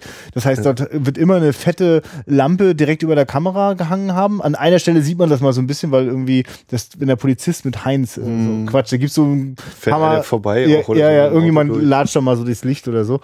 Aber das, ja, gut. Das, ne, das, äh, das, das nehme ich als eine besondere Qualität von dem Film wahr, dass der so eine, der hat, der hat eine gewisse Leichtfüßigkeit, äh, die aber eigentlich technisch äh, enorme Herausforderungen dargestellt hat, an Originalschauplätzen so zu drehen. Also ich würde noch mal ganz kurz ja. äh, die Musik noch mal aufgreifen und ja. zwar äh, die Szene, wenn es dann äh, intradiegetische Musik ist, also Musik, die tatsächlich innerhalb dieses Films da gespielt wird und zwar, wenn eben ja. die reiche Dame ihre Schallplatten auflegt. Ja. Auch das ist schon wieder so ein, so ein Signal, was ja eben zu der Musik, die davor ist, äh, eben einen Gegenpunkt darstellt. Und das Einzige, was dann, obwohl, nee, gut, zweimal kommt dann natürlich, wenn wir im Stripclub sind, ist die Musik, die da läuft, glaube ich, die Musik, die da läuft und natürlich das Konzert. Mhm. Aber es ist schon äh, recht auffällig, wie dann eben auch damit irgendwie gespielt wird. Dass die Musik aufhört, ist ein Signal in dem Ding und das Pfeifen des Kollegen, was dadurch ja nicht gehört wird. Oder ich meine, deswegen wird er, hört er ihn nicht, ne, als er pfeift, dass der Kollege, äh, dass der alte Reiche wieder zurückkommt. Ähm, also das ist auch schon mal so ein interessanter Aspekt. Also der gesamte Mord ist schon sehr interessant inszeniert. Da sind einige Einfälle so mit drin. Oder auch so der, der Aufbau der Szene und, und der Ablauf dann. Das ist schon, das hat was. Ja, der ganze Einbruch von ihm. Das hat was. Diese, diese gute alte hat er gut gemacht. Kriegst einen Daumen. Guter Regisseur. Ja. Und äh, ja, gut, das ja, das, ja, das, das sind das sind ja aber eben die Sachen, die das äh, das meine ich mit diesem also wenn du einfach nur dieses Buch nimmst und das macht jetzt irgendein Regisseur, kurbelt das so runter, mhm. dann ist da gar nichts. Dann würde man höchstens dadurch Spaß haben, dass man sich ständig als Zuschauer darüber lustig macht, wie absurd dieses Theater ist.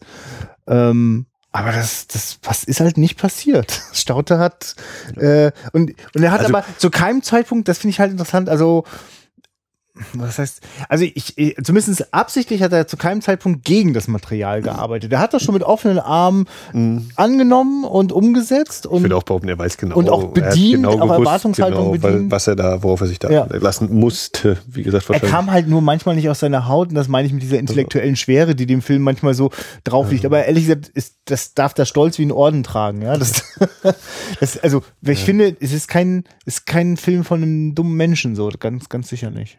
Also ich glaube, das größte gut, Problem. Gut, dass wir uns sicher sein können, dass das so ist.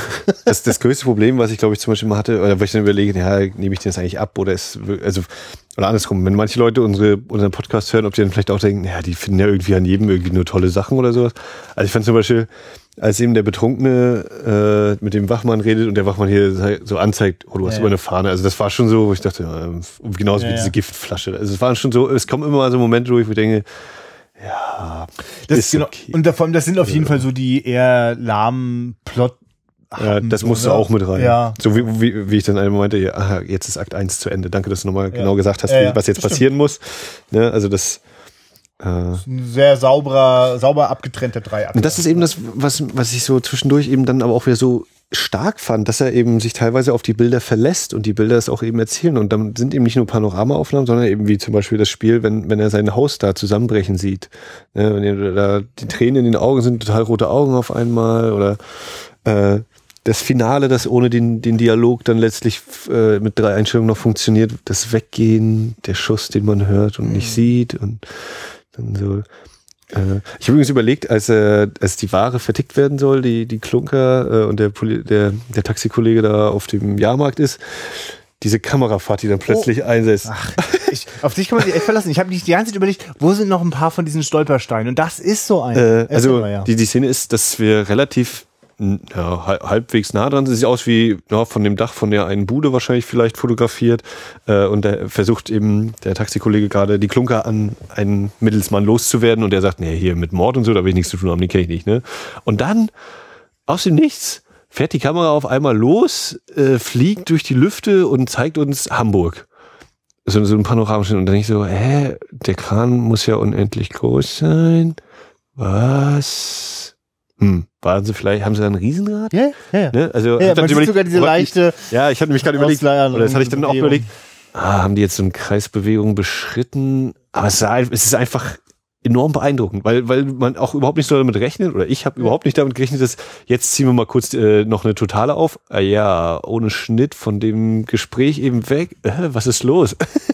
ne, also das, das wäre, glaube ich, vielleicht so ein bisschen ähm, äh, konventioneller gewesen. Ne? Das Gespräch zu Ende Jetzt zeigen wir eine totale von der Kirmes so von oben und dann zeigen wir nochmal Hamburg und dann kommt der Schnitt zu, zur nächsten Szene. Und hier, ne, wozu ein Schnitt? Wir fahren einfach das Riesenrad hoch. Ja, viel geiler. Zumal selbst wenn es so konventionell montiert wäre, wäre ja immer noch die Frage, what the fuck, worum, was, was muss ich denn das wissen so, ne? Aber ja. weil es jetzt da ist und weil es so aufwendig inszeniert ist, mir gehen dazu zwei Sachen durch den Kopf. Die erste Sache ist, die kann ich einfach sagen, weil jeder Mensch, der schon mal ein paar Jährchen mit einer Kamera rumgelaufen hat, ist äh, und, und, Ideen hatte, irgendwie Filme zu machen, der, der kennt dieses Gefühl, du kannst an so einem Riesenrad nicht vorbeigehen, ohne auf die Idee zu kommen, jetzt kann ich eine richtig geile Kranfahrt machen. Das, das ist einfach so, ne? Und, äh, oder ich habe das schon bei Rolltreppen und es gibt, es gibt auch in yeah. anderen Filmen zig Beispiele, wo genau, wo ich, wo ich richtig merke. Objekte, so, Objekte, die sich bewegen und ich stelle einfach eine Kamera mit zu diesem Objekt und ja, dann ja, geht er ab. Genau. Ja, naja, oder einfach auch Dinge zu tun, weil du hast die Kamera in der Hand.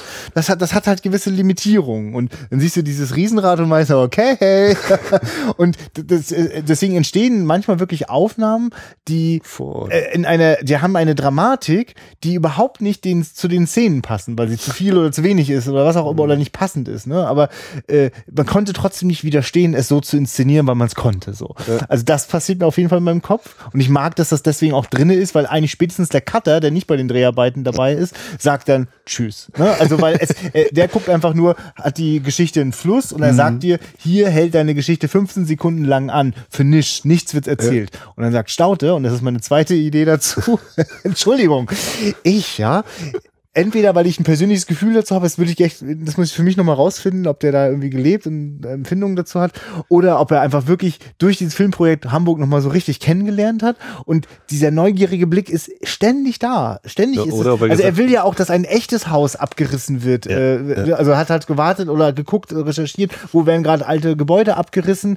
Ich bin mir ziemlich sicher, dass Staute sehr genau weiß, was für ein Gebäude da gerade abgerissen wird. Und wenn der, in dieser Kirmes sieht ja irgendwie auch ein bisschen traurig traurig aus. So, vielleicht ist das auch irgendwas, wo früher ganz viel groß und doll war, aber jetzt nicht mehr. Jetzt ist das Stadtzentrum woanders. Also da, da, das steckt ganz ich meine, kurz so. Da ist auch so ein bisschen für mich so dieses Symbol, nach außen, nach vorne hin, ne, siehst du irgendwie Glitzerwelt oder so. Also, ja. ne, die, du hast ja. hier Spaß auf dem Riesenrad und, und diese Schießbuden, aber dahinter, da gehen äh, heiße Geschäfte mit gestohlenen Sachen und so. Und ja. vielleicht ist das auch das, wofür Hamburg steht. Ne, Hamburg sieht irgendwie schön aus, du hast die tolle Panoramaaufnahmen, aber was da passiert ist, da ist ein Einbrecher, der über die Dächer läuft, da werden Menschen ermordet und, und solche Sachen. Ja, na, zumal es ist, es ist eher so ein oller Tag und so, du auf den ersten Blick hat sich das für mich nicht wesentlich davon unterschieden äh, äh von dem Schrottplatz am Hafen, weil, also ja. es ist halt eben jetzt nicht abends, wo die ganzen Glitzerlichter von so einem Kirmes so richtig schön rüberkommen. Das ist halt mitten am Tag, wo nichts los ist. Das sind kaum, also ich sehe eigentlich gar keine Leute da unterwegs. Ja, ein Auto fährt da glaube ich noch immer so ganz es halt ist, lang, wahrscheinlich noch geschlossen. Ja, genau. Und dann, da weht dann für mich so ein Hauch, äh, Zeitgeschichte einfach so durch. Ja. Und, äh, und, und das kriegt dann plötzlich da so Platz. Und äh, also ich hätte schon große Lust, äh, nach so einer nach so einer Woche Hamburg am Abend denn diesen Film nochmal zu gucken. Das wäre, glaube ich, echt ein tolles Erlebnis. Ja, also ne, das ist auch irgendwie so ein bisschen die, der der der Star ist die Stadt ist vielleicht ein bisschen überspitzt, aber es, es kommt auf jeden Fall immer mal durch. Also es, die, der, die Stadt bekommt einen gewissen Charakter. Auf jeden Fall. Ich sage dir, jeden Club und alles, das, das, das gibt's halt alles. Und ich, ich sage dir, dass ein Hamburger diesen Film guckt und. Konsulat der Erotik, Salome oder Und das Pornografium oder wie hat das äh, po Pornoptikum. Das ist auch so deutscher Wortwitz, äh, wenn es ans Lederhöschen geht, meine Güte. Äh, genau das wäre bei so einem normalen Film passiert. Genau diese Sprüche, genau diese Sachen ja. hier. Wir zeigen nochmal zehn so eine Sachen. Ja. Und nee, hier ist das eben so. Er ist halt gerade zum Pornoptikum gefahren. Okay, kein Witz. Nein, ist, ist, da ist er hingefahren. Punkt. Jetzt müssen wir ermitteln. Achtung, steile These. Alle Menschen dürfen da ihre Würde behalten, oder? Alle. Ja, oder bekommen sie denn spät, aber dann doch noch wieder? Also wird ihnen sie zwischendurch wird's mal in Frage gestellt, aber kein, also selbst, selbst die Prostituierten, die da immer wieder auch auftauchen und so, also keine ist da so eine billige Schießbudenfigur irgendwie und ja.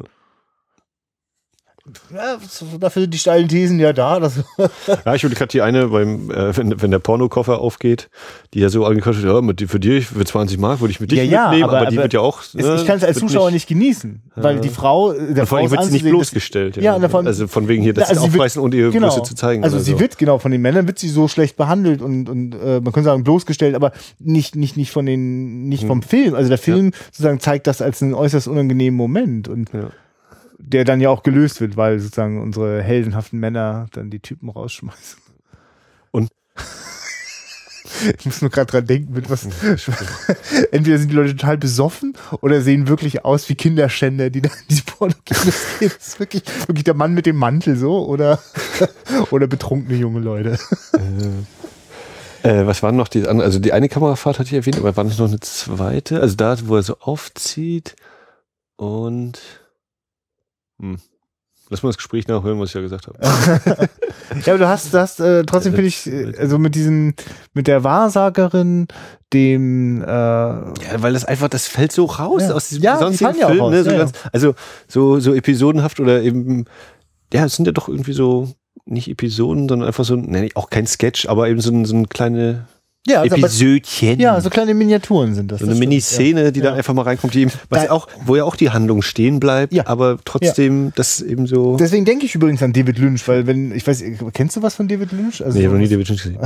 ja, Lost Highway habe ich gesehen. Ich glaube, ich habe Mulholland Drive einmal gesehen. Kennst du Blue Velvet? Und Blue Velvet habe ich vorher gesehen. Ja, genau. Und ich finde, das sind also, oder letztlich Twin Peaks ist quasi ah, einfach Twin nur ein Best-of-Miniaturen so oder eine, eine, eine Orgie der Miniaturen. Also ständig gibt es so kleine Momentchen, die für sich auch manchmal beanspruchen, unglaublich bedeutungsschwanger zu sein. Also das würde ja auf diese beiden Szenen, die wir gerade beschrieben haben mit der Wahrsagerin ja, oder dem Riesenrad, ja auch zutreffen. Also sie kriegen eine Bedeutungsgewicht so, dass ihnen, also dass das, das weder vorhersehbar ist, noch löst es sich irgendwie auf. Also wir können wirklich nicht mit Sicherheit sagen, was das jetzt gerade sagen sollte, aber äh, es hinterlässt Spuren. Und mhm. äh, ich finde, dass David Lynch einer der Meister ist, das sozusagen so zu komponieren, dass das ein, ein, ein erregendes Kinoerlebnis ist, dass ein weil, weil es ist ja ein ständiger Coitus interruptus auch und es könnte einen wahnsinnig unbefriedigt hinterlassen und in manchen, manchmal passiert das vielleicht auch oder manch einem Zuschauer geht das so.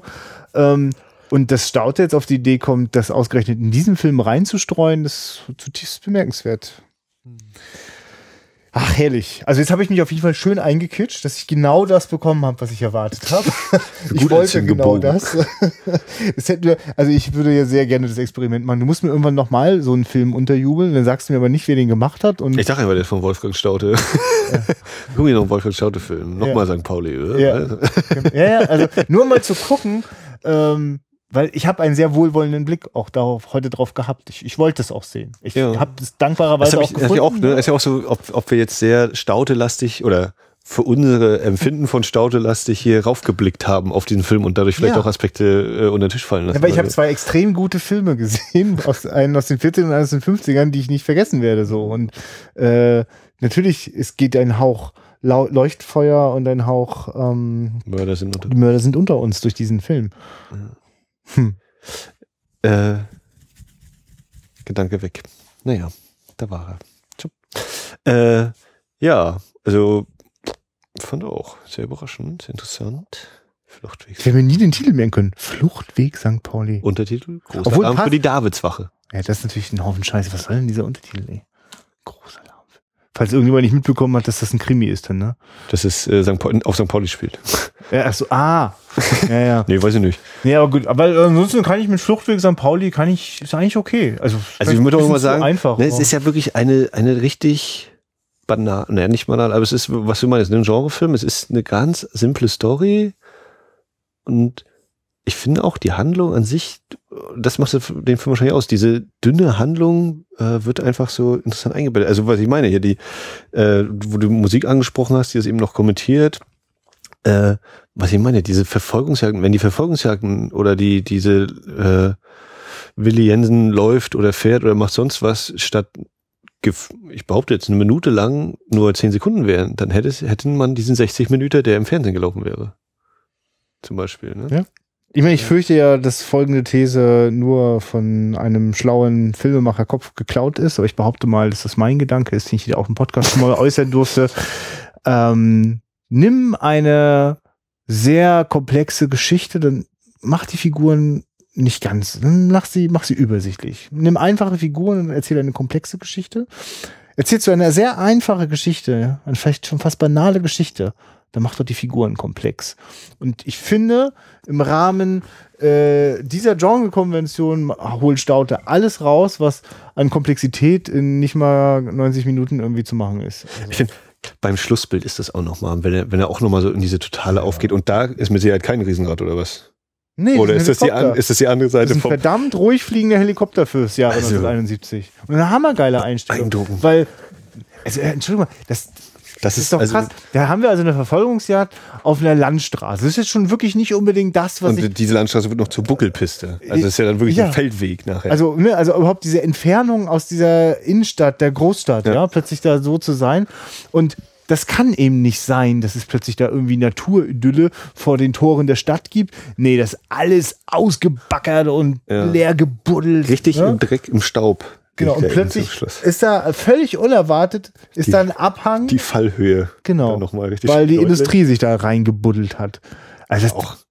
Das, das ist dann, das, glaub, das, ist, das, sind keine, das sind keine Zufälle. Also ich würde behaupten, es ist in der Hinsicht äh, natürlich haben sie deshalb da wahrscheinlich gedreht, weil es vielleicht ein bisschen günstiger war, als wenn du in der Stadt noch Nein. mehr bist? Nein. Also auch wenn er ganz am Anfang die ganze, Zeit, die ganze Zeit durch diese Büsche läuft, wo ich Nein. denke, ja, er weiß, jetzt läuft er hier äh, außerhalb von Hamburg, haben sie jetzt einen Tag äh, im Wald gedreht, wo er hin und her läuft einfach. Ach, was billig gewesen wäre, wäre auf den ollen Hafengelände, wo die auch die ganze Zeit immer drehen, äh, eine Verfolgungsjagd zu machen. Also das wäre ja um die mhm. Ecke gewesen. Mhm. Ich glaube, dass die, dass, dass, dass das Stauter das interessiert hat, dass dann die Spuren, äh, also so eine große Stadt, die braucht einfach viel Kohle und, und, und und, und Mineralstoffe und was weiß ich, was die da alles rausgewühlt haben.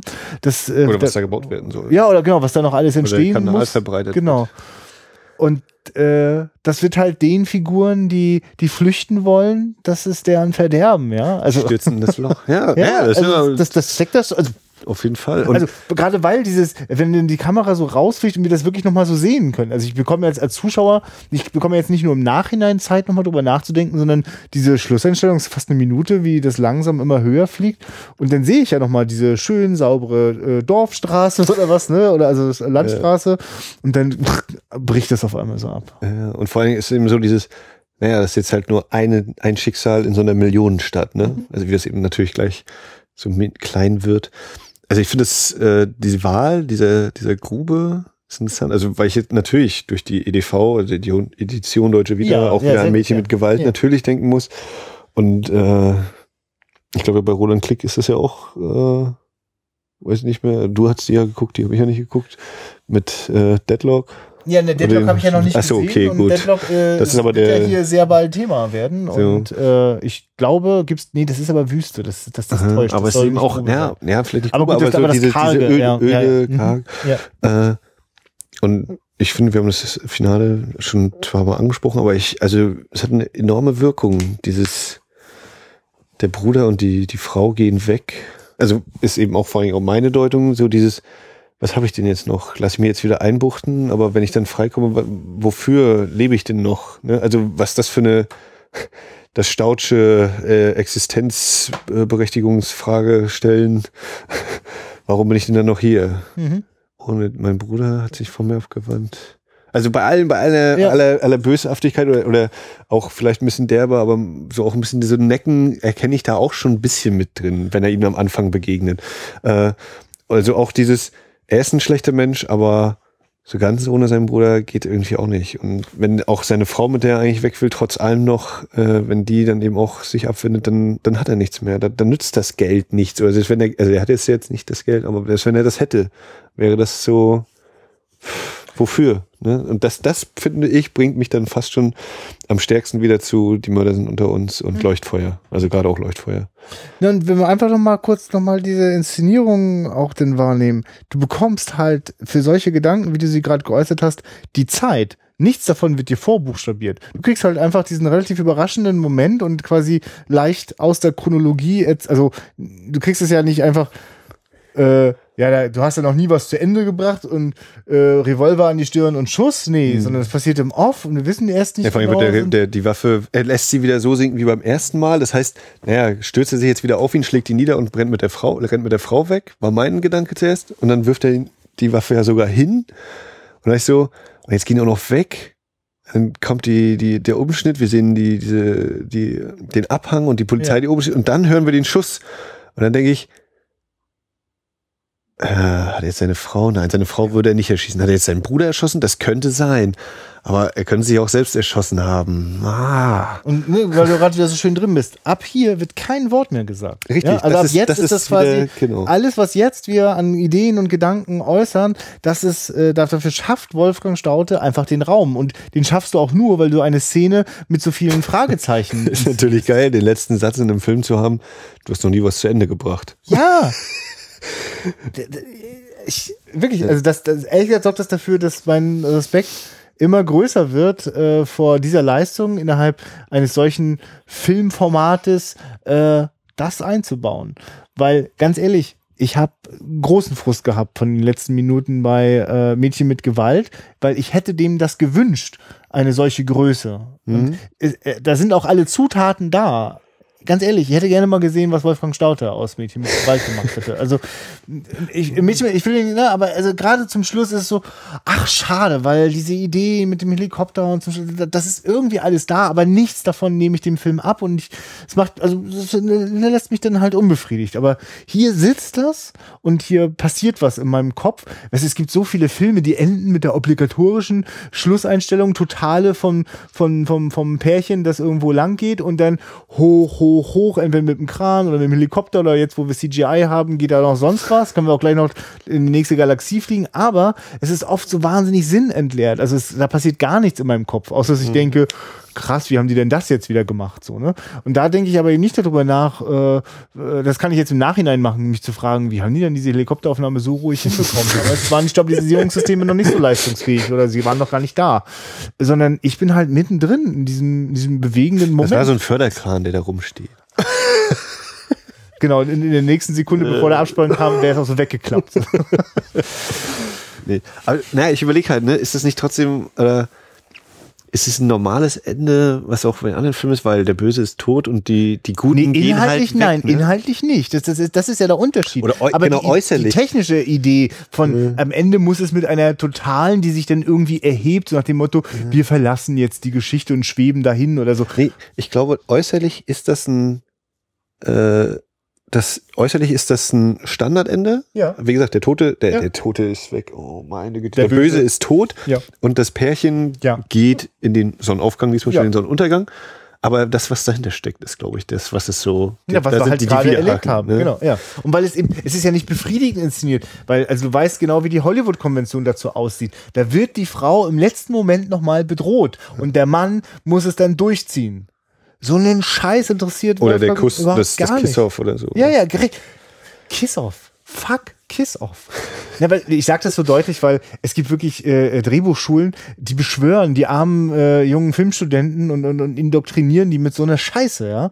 Äh, nur weil wir damit aufgewachsen sind und weil wir ganz verwirrt sind, wenn eine amerikanische Fernsehserie nicht so endet. Aber nein, nein, nein, nein. Die amerikanische Fernsehserie sucht sich einen äh, popkulturellen Song, legt ihn drüber und dann werden nochmal alle Konflikte schön dargestellt und das letzte ist dann und dann geht die neue Folge los und alle Konflikte werden also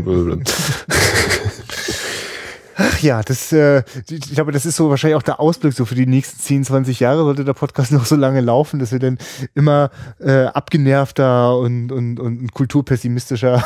Nee, nee, nee. nee und die Amerikaner, jetzt wo sie auch noch wieder dieses Land über, äh, überflogen haben. Naja, ich will das gar nicht anfangen. Also ich glaube, was, was Fluchtweg St. Pauli ist, ist ein Genrefilm, wo wir ein... ein, ein, ja, ein Genrefilm, der, der durch... Äh, ja, ist natürlich auch Spekulation, ob es letztlich wirklich nur an Staute liegt, ne, oder ob nicht auch die anderen Leute, die mit dran waren, dass, äh, Nein, äh, dazu weiter, dass dieser Genrefilm äh, sich über, die, das, über den Standard erhebt. Ich habe keinen schlechten Schauspieler, keine schlechte Schauspielerin in dem Film gesehen. Ich finde die alt. Nee, äh, so meine ich das nicht. Also, ob das jetzt allein Stautes äh, Verdienst ist oder ob nicht auch der Drehbuchtyp auch schon so ziemlich gut drauf war und der Kameramann und oder ob das. Ne? Der Kameramann war gut drauf, aber ob der Drehbuchautor wirklich gut drauf war, das bleibt zu beweisen. ich stelle mir gerade diese Seite vor. Äh, Willi flüchtet. Er läuft an Busch 1, 2, 3 vorbei. Schnitt. Er läuft jetzt hinter einer Hecke lang. Er kommt jetzt hinter der Hecke hervor. Ein Pärchen, ein Pärchen kommt den Weg entlang. Es ist noch viel nüchterner wahrscheinlich die Realität. Und äh, du kannst halt gar nicht mehr trennen, dass du diese dolle Inszenierung von Wolfgang Staude erlebt hast, der wirklich wie, wie völlig entfesselte Kamera durch die Büsche jagt.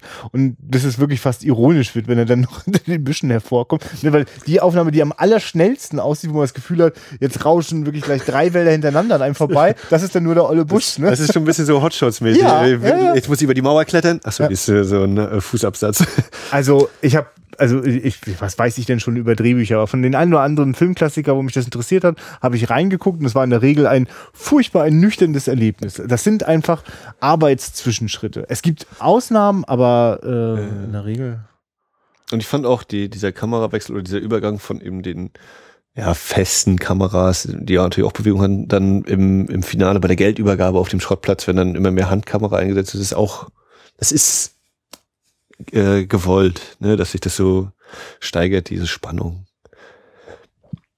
Aber ich auch sagen muss, ich hatte während des Films eher weniger so dieses Gefühl, oh mein Gott, schnappen Sie Willi jetzt, kriegen Sie ihn jetzt. Es war eher so ein, so ein schleichendes, sich langsam zuspitzendes äh, Ding, was so dieses, auch weil ich ja selber überlege, wie stehe ich dem eigentlich gegenüber dem Willi? Ne? Ist das eben mein Held, Anti-Held oder, oder ist, bin ich nicht eigentlich ja, froh, wenn sie den kriegen? Und das ist meine persönliche Spannungskurve gewesen. Äh, wie weit, wie, wie stark wird der Verfall von Willi noch sein? Weil irgendwie ist schnell klar, dass an den anderen Figuren, da kommt nicht viel ran. Beim, der Polizist ist am Anfang einer, wo ich denke, das ist nur eine witzige Nebenfigur und dann wird der immer wichtiger. Wir haben über den jetzt auch gar nicht viel geredet. Ähm, also da, da staune ich denn, wie viel Raum der denn mit der Zeit immer mehr bekommt. So. Äh, aber das ist übrigens schade, ne? Der wird nicht, der wird nicht zu Ende erzählt. Sieht man den nochmal in der letzten Szene irgendwie mit auftauchen? Ich bin mir nicht sicher, aber also wenn, da stehen ja eh nur die Polizisten oben, weil, ja, weil das, das ist eben nicht mehr wichtig dann. Ne? Ja, so ja, das, das also ich, ist auch okay, aber also, weil ich, ich merke gerade nur, das wird ja doch, wächst ja immer weiter, die, die, die, die, die, diese Seitenlinie mit dem, wie, wie hieß er, der hatte so einen tollen Namen, der Polizist. Knutzen? Knutzen, genau. Ja. Kommissar Knutzen, ja. ja. Ich gucke mir hier gerade das Cover an. Ja. Ich finde es beeindruckend. Äh, einmal so diese, der Pfeil, ne? Und vor allen Dingen zwei Männer, eine Frau und beide Männer haben natürlich die Pistole in der Hand. Also was hier so für, für eine Erwartungshaltung vielleicht auch damit aufgebaut wird. Und ja. das, dahinter das Dunkel, äh, die Neon-Reklamleuchten, Coca-Cola oben drüber. Also ich meine Respekt ne für eine Waffe, die sehr früh im Film eingeführt wird, von der wir ja wissen nach äh, berühmt-berüchtigter Theater. Tschechow, ne? Genau. Ich die Waffe, die man, ja, der, der äh führe nie eine Waffe, zeige nie eine Waffe auf, wenn du die nicht auch benutzen willst. Genau. Oder so, weil ja. ich habe gerade Deutschland 83 Folge 3 oder 4 war das. Und da, so. da kommt dieser Spruch, aber ah. in einem ah. anderen Zusammenhang. Äh, und habe so gedacht, mh, hm, naja. In der deutschen Filmpodcast-Welt äh, ist, sorgte Daniel vom Spätfilm immer wieder mal dafür, daran zu erinnern, dass das, das ist wirklich eine sehr klassische äh, ja, ja. Dramaturgie-Idee und äh, mir wird gerade bewusst, diese Waffe wird äh, genau einmal abgefeuert, ja. nämlich wenn sich der Willi selbst erschießt. Und ich finde auch, der Film ist ein Beispiel dafür, dass Waffen eingeführt werden äh, und die aber nicht benutzt werden, indem so viele Nebenszenen kommen, wie eben hier der Typ, dem die Kleidung geklaut wird und der das dann den Polizisten mhm. noch erzählt. Eine Szene, die pff, die hilft uns ja in der Handlung nicht weiter. Ne? Aber sie ist halt, äh, vermittelt halt so ein Bild von dem, von dem Ort, wo wir uns befinden. Ja. Da bin ich jetzt mal gespannt. Das, das, das ist schon etwas, was mir so ein bisschen dämmerte bei äh, Roland Klicks äh, Supermarkt, der hier auch besprochen worden ist. Was ich wieder entdeckt habe beim Uh, welchen haben wir denn da geschaut? Ach ja, genau, Mädchen mit Gewalt. Jetzt dieser Film. Das ist da also gerade die deutschen Filme aus den späten 60ern, frühen 70ern, die so ein bisschen riechen nach, wir können auch Genre-Kino. Selbstverständlich können wir nachts auf die Straßen gehen, können äh, Nottendealer und Kriminelle zeigen, so.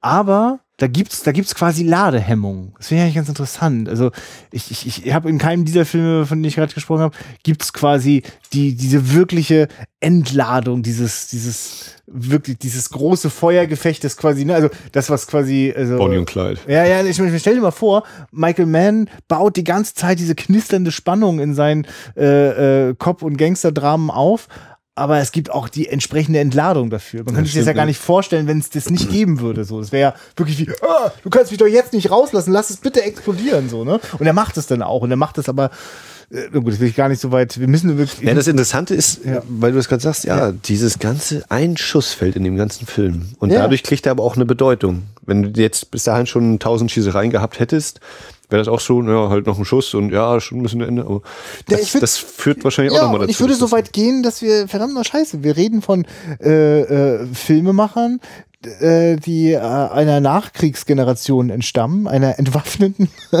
äh, äh, Generation. Ich, den Kelterskin kann das gar nicht so leicht fallen, mal eben so ein Schlachtfest zu machen. Das mussten dann wirklich in den 90ern äh, äh, quasi eine neue Generation von Filmemachern dann anzetteln. Und auch da, also jetzt, jetzt drehe ich ein bisschen frei, muss mich immer mal ausbremsen, aber Knocking on Heaven's Door, finde ich, ist ein total äh, seltsamer Film, was das angeht. Das soll eine unglaubliche Ballerorgie immer wieder mal abge äh, oder eigentlich vielleicht an, zwei, drei Stellen gibt es quasi großes Tarantino-mäßiges Rumgeballer, aber das ist Geballer, das quasi äh, äh, sozusagen einfach in der Luft verfliegt so. Ne? Also das, dort, dort gibt es einfach keine, also dort wird nicht geballert, um Menschen zu töten. So, äh, das wird mir gerade so bewusst, dass das etwas ist.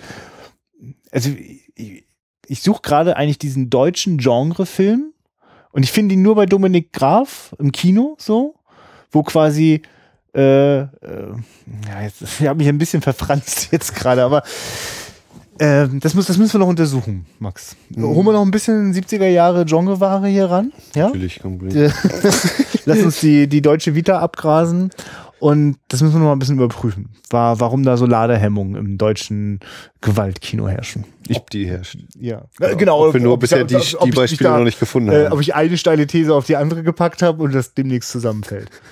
Ja, ähm, ja. genau. Wir haben geschaut, die DVD aus der Edition Deutsche Vita von Subkultur Entertainment kann man in deren Shop bestellen. Genau. Auf edition-deutsche-vita.de. Könnt ihr gerne vorbeischauen. Genau, normalerweise würden wir sagen, wurde uns freundlicherweise zur Verfügung gestellt. Nein, hast du freundlicherweise selbst gekauft. Habe ich mir aus meinem Wolfgang Staute Antrieb und dem oh, Subkultur leistet gute Arbeit, da kann man auch mal Geld für hinlegen. Äh, und es blutet mir dennoch das Herz, dass es nur eine DVD ist. Das hätte ich gerne in HD gesehen. Es ist, es sieht gut aus, aber ich hätte es trotzdem, also gerade weil es so gut aussah, denke ich, und jetzt gebt mir bitte noch, ich möchte die Körner einzeln zählen können. Ja, konnte man teilweise. Das muss ja, das noch ganz kurz so einmal, äh, das muss man einfach einbringen. Dieses eine Mal, wenn sie in der Wohnung sind und ich dann plötzlich sage, aha, naja, hier hat sie mal ein bisschen Farbwechsel, hat ein bisschen nachgelassen, das links und dann festzustellen, ja, wie dumm, das ist tatsächlich die Neonreklame, die von draußen reinleuchtet. Ne? Ja. Also auch das trägt wieder zu dieser Atmosphäre bei, ganz klar wenn das eben, ob es nur tatsächlich vor Ort gedreht worden ist, wovon wir stark ausgehen, oder ob es jetzt eine Studiowohnung gewesen wäre, aber dieses so ein Neonlicht, ja, was kannst, noch wechselt und so, das ja, ist, hat auch was. Ja, du kannst davon ausgehen, dass halt der Beleuchter dann auf die Idee kam, um diesen Effekt des wechselnden Neonlichts zu machen. Und dann haben sie natürlich Lampen dafür aufgebaut, damit das passiert. Und das war dann, ist dann nicht so im ersten Moment so richtig überzeugend und im zweiten versteht man es dann. Jawohl. Ja, äh, das war Flucht wie St. Pauli. Ja, ja, äh, sehr schön. Fühlt, das, das, das fühlte sich wie eine Entdeckung an. Das mag ich. So, so, so, so können wir das gerne weiter voranschreiten in Durchwühlen des deutschen Kinos. Aber weil bald Weihnachten ist. ja, wir, wir gönnen uns nochmal so richtig schöne amerikanische Horror. Nach Christine nehmen wir uns jetzt nochmal John Carpenter vor. Nächstes Mal gibt es The Thing. Das Ding aus einer anderen Welt. Ja, von John Carpenter ja, wir haben schon mal beschlossen, dass wir beide diesen Film sowieso total gut mögen und so. Weiß ich nicht, haben wir das schon beschlossen? Hast du ihn schon gesehen? Ich kenne den Film, ja. Das wäre total komisch. Ich habe ihn in zwei oder, nee, jetzt mittlerweile habe ich ihn in zwei Varianten noch zu Hause. Ich glaube, die dritte ja, ja. habe ich einmal abgegeben, weil war überflüssig in Sachen Extras und Bild war das kein Unterschied. Ähm, den gucken wir am Freitag, den 18. Dezember im Livu. Ähm, ja, wenn ihr noch Lust habt, da direkt mit uns zu diskutieren, oder wenn ihr halt aus Rostock kommt, idealerweise, könnt ihr da gerne dann hinterher noch mit uns mitschnacken. Genau, ne? nur wenn noch nicht weiß, wie das läuft. Also in Vivo werden richtig geile Kinokopien gezeigt. Leider jetzt nicht in 35 Millimeter, aber immerhin als DCP, also als äh, hochauflösendes 2K äh, Master. Und ähm, das ist jetzt nicht mir mit DVD reinschmeißen so, ne, sondern das Kino. Ich bin schon gespannt. Ja, ich auch. Also, es gibt wieder Live-Sendungen dazu auch. Äh, wer von, bei sowas immer auf dem Laufenden bleiben will, guckt einfach bei uns auf die Facebook-Seite. Da gibt es immer die passenden Veranstaltungen. Ja, so Mitternacht ungefähr dürftest du wahrscheinlich hinkommen. Meinst du, ja? Ja, so ungefähr. Ich überlege gerade 102 Minuten plus vorher, hinterher. Oh. So, eigentlich müssten wir die Folge da draußen aufnehmen. Und wir stellen uns noch so eine Tonne müssen hin Schnee und, und so einen Kunstschnee noch oben runterwerfen. Ah, nee, einfach kalt wäre schon geil, so dass wir unseren Atem sehen können. Und wir müssen so ein kleines Feuerchen machen, indem wir unsere Hände werfen, so. Ja, aber das ist dann eben beim nächsten Mal dran. Ja. ähm, ihr könnt uns auf wiederaufführung.de besuchen, ihr könnt auf Facebook vorbeischauen. Krass, als hätte ich gerade Play gedrückt aus so einem Rekorder. äh, ja. Auf Twitter ist auch Wiederaufführung zu finden. Ähm, ja, könnt ihr uns Kommentare hinterlassen, mit uns äh, äh, Gespräche aufnehmen, so wie das zum Beispiel der Dennis neulich gemacht hat, äh, sowohl bei Facebook als auch, glaube ich, auf der Homepage hat er zu Technikaler Folge noch was geschrieben gehabt. Äh, ja, das ist wirklich toll. Also wenn jemand anfängt zu schreiben, er hat eine alte Folge gehört und so, super. Äh, wir, wir stellen sowieso gerade fest, dass das Archiv immer wieder mal so ein bisschen äh, äh aufflammt. Und, ja, also ne, wer das noch nicht weiß, gibt eine schöne Seite, wo ihr einfach alle, es sind ja weit über 80 Filme, die wir mittlerweile äh, geschaut haben und besprochen haben. Und da könnt ihr einfach na, mal nachgucken, welche Filme das waren. Wiederaufführung.de slash Archiv. Boah, damit hätte keiner gerechnet. Handgepflegt von Max. Oh ja. ja, ja. Manchmal eben auch nicht so gepflegt. Ja. Ja, ja äh, war eine interessante Erfahrung mal wieder hier. Krasse Sache, hätte ich nicht gedacht. Ja, fangen wir schon mal von vorne an. Max, bist du wahnsinnig. Tschüss. Ciao.